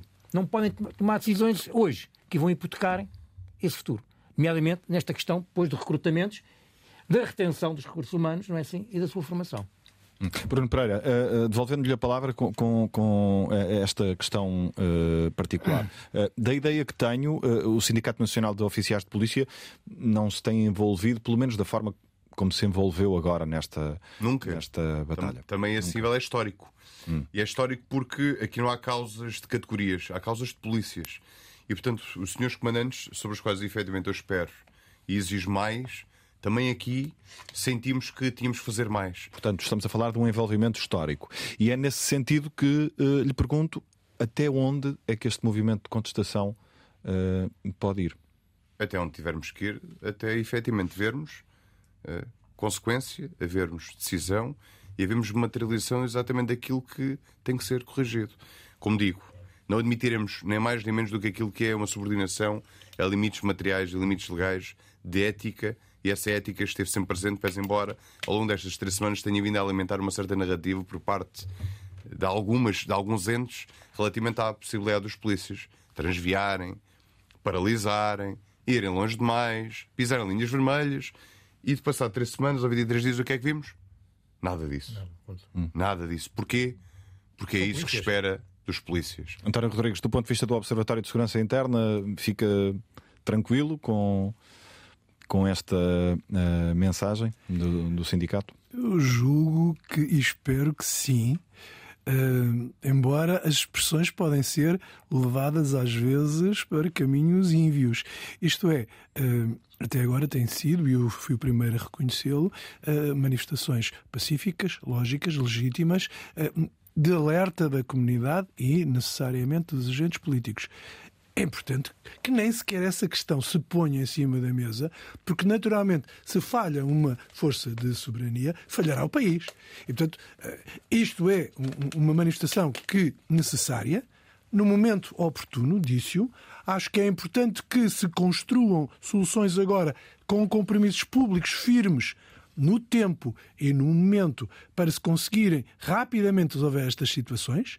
Agora, não podemos hum. pensar. a sua questão, por exemplo, era até onde é que isto pode ir? Hum. Isto, visto fora de contexto, podia parecer que podíamos ter aqui quase que uma, uma revolução em marcha. E acho que não está presente na cabeça de ninguém este tipo de situação. Agora, a reivindicação está feita, a manifestação pode e deve continuar no sentido de alertar, e é para isso que ela é feita, eh, não podendo haver, não há necessariamente o recurso a todos os mecanismos de protesto, eh, eh, porque devido à especificidade da situação, mas há necessariamente, e como eu dizia há pouco, se, por exemplo, for fixado um prazo para uma decisão por acordo, ninguém aceita uma, faca encostada às costas.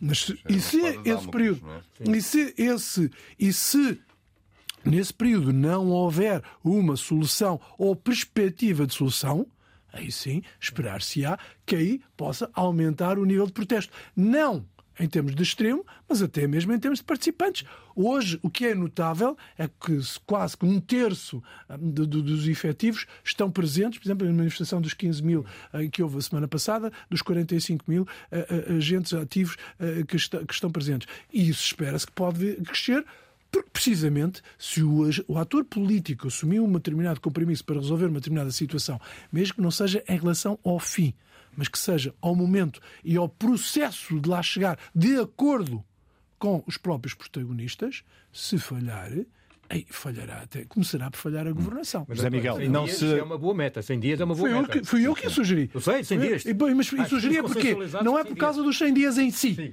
É porque é uma Quem vier, não é objetiva. Não, é uma meta concreta. É, não, mas é, não é só por isso. É porque o próximo é, é, principalmente porque tem que ser uma prioridade do próximo governo. Obviamente. E fixei-vos porquê. E do governo todo, não é só de uma parte. Sim, claro. O, o, tem, e tem duas razões fundamentais para o ser. Uma é que o governo que vier, seja a maioria que for, eh, tem eh, necessariamente que discutir primeiro o programa de governo, leva tempo, há uma votação há necessariamente a elaboração ou a retificação do Orçamento de Estado para acomodar qualquer solução que se venha a fazer. E isto leva tempo. Eu julgo que, Mas do ponto de vista realista. É exatamente para que, para que tipo de resposta? Para que haja uma, uma, uma, uma solução. Não, não é uma resposta negocial, não é? É, é decidir é decidir, depois de um orçamento de Estado retificado, aprovado, e no meio disto tudo tem que haver discussões até para poderem ser acomodadas no orçamento de Estado, não há razão para que logo a seguir não se apliquem de imediato. E era aí Mas que eu 100 fazia, dias, era a aí que eu estava a fazer o Só para, plano só para percebermos. Desculpa. 100 dias a partir de, a partir de quando? da, da- da tomada de posse efetiva do governo. é? Porque, obviamente, não pode ser a partir de hoje e não pode ser a Mas partir para das responder a esta questão do, do, do suplemento ou a questões mais, mais transversais? Primeiro do suplemento, porque não há tempo para uma discussão estratégica estrutural, porque essa não levará necessariamente muito tempo. Devemos aproveitar o balanço. Claro, com certeza. E ninguém pode parar. Ninguém pode António, parar. vai servir de impulso. E reparem nisto, eu compreendo isso tão, tão bem quanto eu disse que a primeira questão que tinha que ser analisada do ponto de vista da matéria de segurança era o seu todo. Mas, necessariamente, o que está em cima da mesa é a É do discussão do vista subsídio. constitucional, está bem de ver Ninguém está a discutir neste igual, momento a discussão estrutural ou a questão estratégica. igual. Neste Bruno momento Pereira, está a ser parece discutida a questão. este prazo de 100 dias para que eh, o próximo governo encontre uma, uma solução particularmente para esta questão do suplemento? Eu, eu sou uma pessoa, sou um cético moderado por natureza, ainda assim compreendo dos tempos da, eh, da gestão política, da gestão constitucional eh, e compreendo exatamente que foram bem referenciados aqui pelo António Rodrigues, parece-me eh, curial e parece-me equilibrado o, o prazo. Mas acima de tudo é importante que haja um prazo, um prazo curto, exatamente para quê? Para vincular e assumir com papereado as prioridades que esta questão não fica esquecida, não passa a ideia de que é uma questão de sumenos e que pode ser calendarizada ou recalendarizada por outras núpcias. Oh, Bruno, eu quando falo Pedro em 100 Clemente, dias, deixa-me oh, só- Bruno, deixa-me só dizer isto. Eu quando falo em 100 Rodrigues. dias é exatamente para que o compromisso seja materializável, porque o que não seja, tem sido até agora, concretização. exatamente, porque o que tem sido agora e todos têm dito que vão fazer, mas depois o dia passa eh, eh, e, e nada acontece. E no dia seguinte estávamos como estávamos no dia anterior. E isso eu compreendo perfeitamente, porque é daqui que vai nascer depois a frustração, é daqui que vai nascer frustração que será acrescida. E aí é que é mais grave. Como eu também dizia há pouco, eh, nós só temos protestos neste momento porque ninguém resolveu o problema. Porque se o problema tivesse resolvido, não havia antes de Queria só dar aqui uma nota que não, que não, não dei, é importante que fiquemos com a noção disso, sobre- sobre- sobretudo porque ela pode ter um impacto também ele, negativo eh, que transcende as nossas fronteiras. Eh, como sabe, esta, eh, este protesto já ganhou eh, uma dimensão, uma expressão além fronteiras. Já claramente foi levado, inclusive, ao conhecimento das instâncias europeias de uma congregação toda a linha dos 27 eh, que é a Eurocop, que representa todos os grandes sindicatos da União Europeia, e há até já vontades manifestadas de uma adesão solidária, também deles todos, junto das embaixadas portuguesas em todos os 27 países. Isto claramente passará, poderá passar, porque normalmente não é normal, não é comum haverem manifestações de forças de segurança. Não é normal exatamente por aquilo que eu disse há pouco. Exatamente porque os polícias estão habituados a. Nem devia de existir. Mais sacrifício. O sacrifício faz parte do seu, do seu cotidiano. Agora, quando chega a pontos de limite, e temos casos vários em que isso aconteceu, eh, os polícias não vão deixar, obviamente, de lutar por aquilo que é um direito eh, justo e uma causa legítima. E, portanto, isto pode ganhar uma dimensão que pode passar uma ideia muito negativa para quem gosta de vir, para quem gostava de vir e para quem quer vir para Portugal. E por isso é que a paz social é extremamente importante. Ela é claramente um termómetro de saúde do Estado, do país. Por isso é que nós trazemos tanta gente a este belo país, para mim, o país naturalmente mais belo do mundo. E com as melhores pessoas do mundo. Mas para que isso continue claramente a ser marca de qualidade, nós claramente temos de tratar em primeira linha e muito bem as forças de segurança. Deixe-me ouvir o, o Pedro Clemente, eh, eh, superintendente-chefe e, e antigo inspetor nacional da, da PSP, a propósito desta questão que eh, o António Rodrigues, eh, do Observatório de Segurança Interna, deixou aqui, deste prazo de 100 dias, eh, eh, Pedro Clemente, para, para que o governo Estamos apresente alinhados. uma, uma solução. Estamos alinhados neste prazo. Eu penso também que todos os atores políticos devem ficar comprometidos com este prazo, com esta forma de solução aqui proposta. Penso também do ponto de vista sindical, poderão dizer também, poderemos estar todos alinhados. É importante para a imagem de Portugal, mas também é importante que finalmente comece a desenhar uma solução. 100 dias, penso que pode ser o compromisso de todos nós.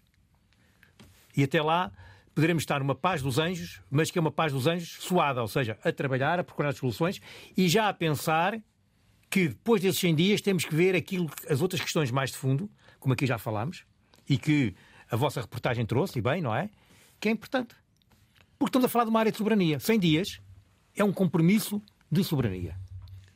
Já agora só uh, José Miguel, o, do ponto de vista da, da Associação dos Profissionais da Guarda, este, este prazo de 100 dias uh, parece-lhe razoável? O prazo parece-me razoável. Eu queria entender que podia ser feito o compromisso já até porque foi este, este governo uh, que está na situação em que está, que tomou ou que deu origem a toda esta situação, o compromisso pode ser feito já, porque não sabemos no futuro qual será a cor política que vai, que vai, que vai ganhar as novas eleições, mas que também que não, não sirva de desculpa dizerem que não, não conheciam, que não sabiam em que ponto é que as coisas estavam. Neste, neste... Já não podem dizer que o atual governo não, não, não, É por isso que é importante não sabe se vai, se vai continuar em, em funções Sim. ou não. Chamada de atenção mas, está feita. Mas em, em, enquanto até haver novas eleições, eh, este governo pode tomar uma posição, pode assumir, assumir o compromisso.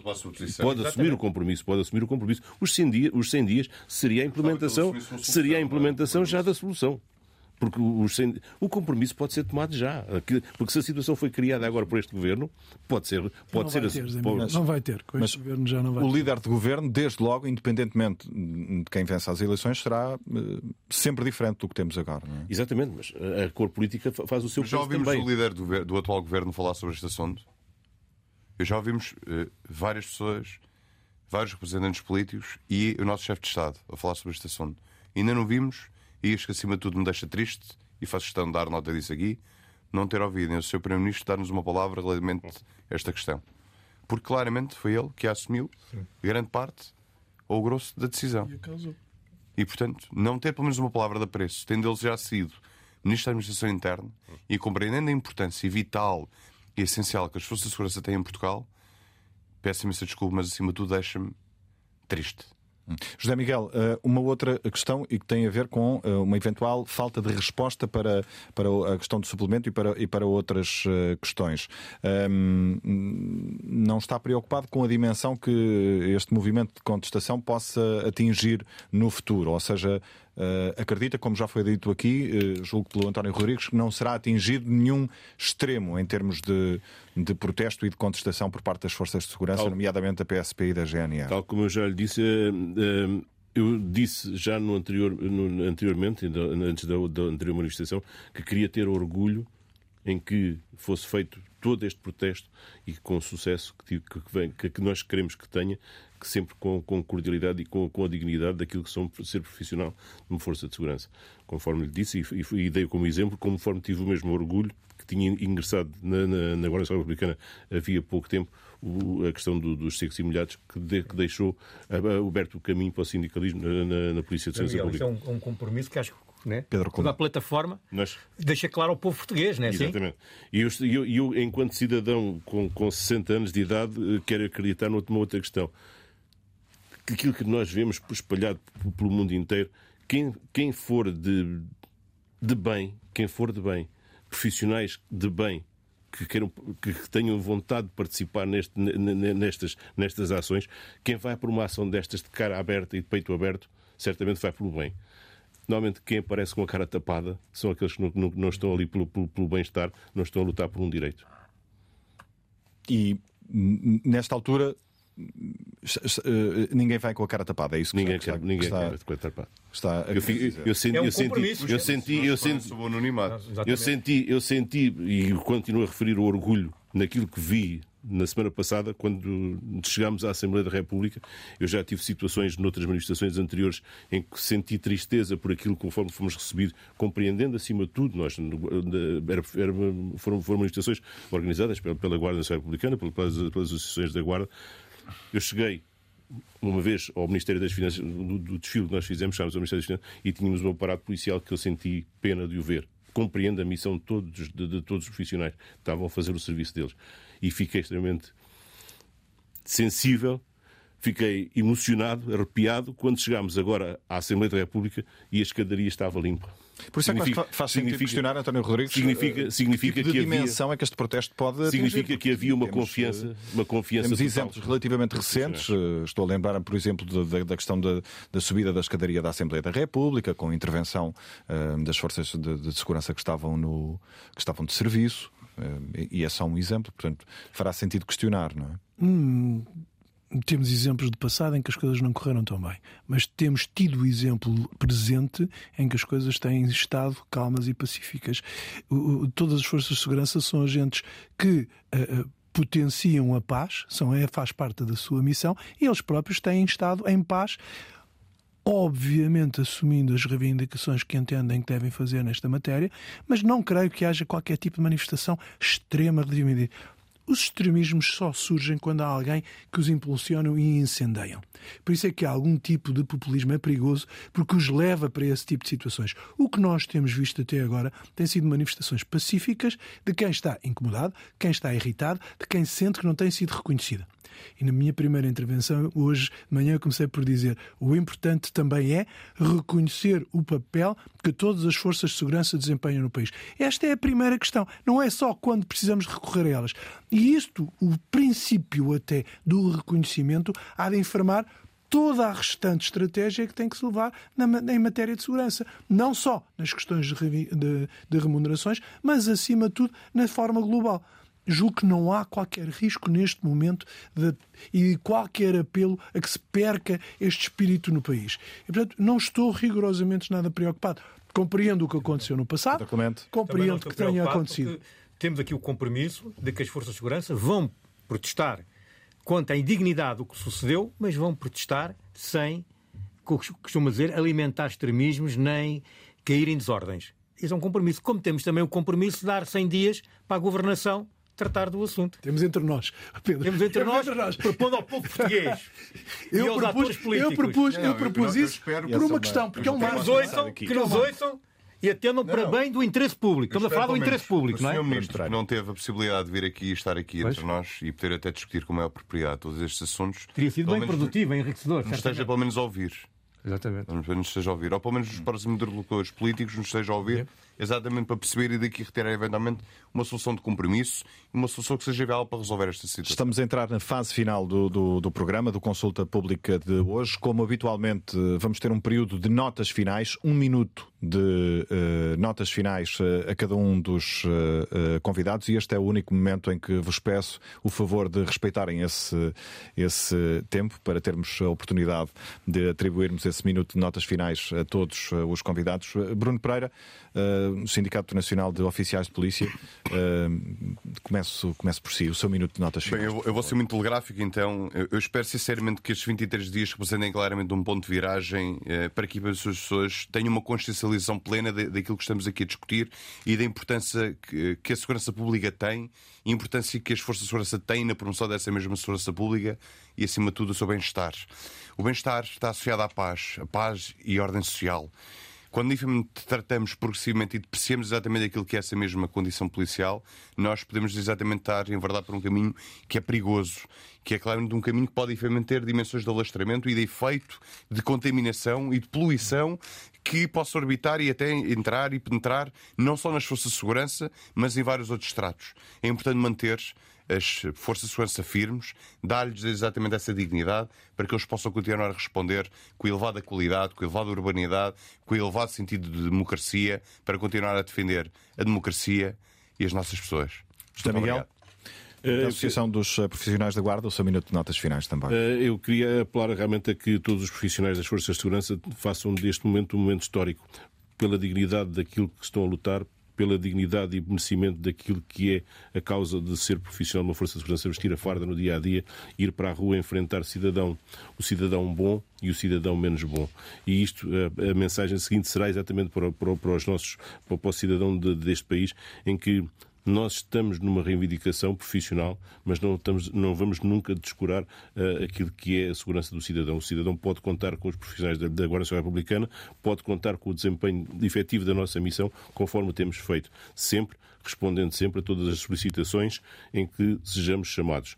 Este é o nosso, foi o nosso juramento, de, de, o nosso compromisso de honra, o nosso juramento e vamos continuar a fazê-lo. Não podemos é deixar de não mostrar que também somos cidadãos, que também pagamos água, luz, renda, pagamos todos os nossos impostos como qualquer outro cidadão.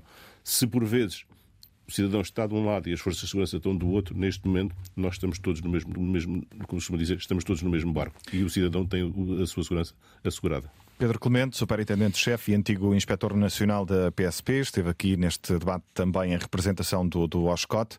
O seu minuto de notas finais, por favor. Uh, de uma forma muito rápida, é que a gente todos, o país todo, possa aprender a lição. Não se volte a repetir uma situação destas. Em áreas de soberania, não se pode ter a ligeireza, para não lhe chamar outro nome pior, de tomar decisões desta forma. Queria também uh, fazer minhas as palavras que ambos fizeram antes, porque os polícias são cidadãos, mas não são profissionais de segunda classe. É muito importante aqui haver sempre uma perspectiva de interesse público. E também quero aqui realçar este compromisso para que em 100 dias haja uma conjugação de todos os atores, inclusive do Governo, mas também de todos os atores que estão representados, legitimamente representados, na próxima Assembleia da República para resolver isto. O povo pode contar com as forças de segurança, como sempre contou, é essa a percepção que a gente tem. E o país, não há país, não há democracia sem segurança minha nota final. Obrigado. E gostei muito de estar presente e agradeço o convite. Não. E agradeço aos, aos, nossos ouvintes que estiveram connosco, não é? Nós é que agradecemos. António Rodrigues, eh, terminamos consigo, Vice-Presidente do Observatório de Segurança Interna. O seu minuto de notas finais também, por favor. Eu diria, eh, a nota fundamental é que ninguém pode ignorar o que está a acontecer. E, portanto, as manifestações que têm havido são chamadas de atenção fundamentais para um problema que próximo, os próximos agentes políticos, nomeadamente os próximos governantes, têm que assumir como resolução. Resolução essa que há de ter que ser calendarizada no tempo, de forma a que não se, perma, não se perca numa qualquer bruma de indecisão, como temos visto há muito tempo. E por isso, reconhecendo o papel das forças de segurança e reconhecendo também que é preciso dar respostas, estamos está criada não a tempestade perfeita, mas sim o caminho para a solução, hum, eu não diria ideal, porque nunca são ideais, mas para uma solução que possa servir para este, este problema. Estou convicto e, acima de tudo, é preciso apelar para que ninguém se deixe contaminar por apelos de sereia que querem levar outros para as suas, as suas vontades ou as suas ambições políticas. Esta é uma situação transversal de todas as forças de segurança que devem caminhar para a resolução. O próximo governo tem que assumir que isto é uma prioridade política e tem que se ver adequada e atempadamente. Muito obrigado a todos. Eh, o programa teve a produção de Alice Vilaça. Fica, como habitualmente, disponível em podcast nas várias plataformas. Voltamos eh, com outro tema de hoje a oito dias em consulta pública.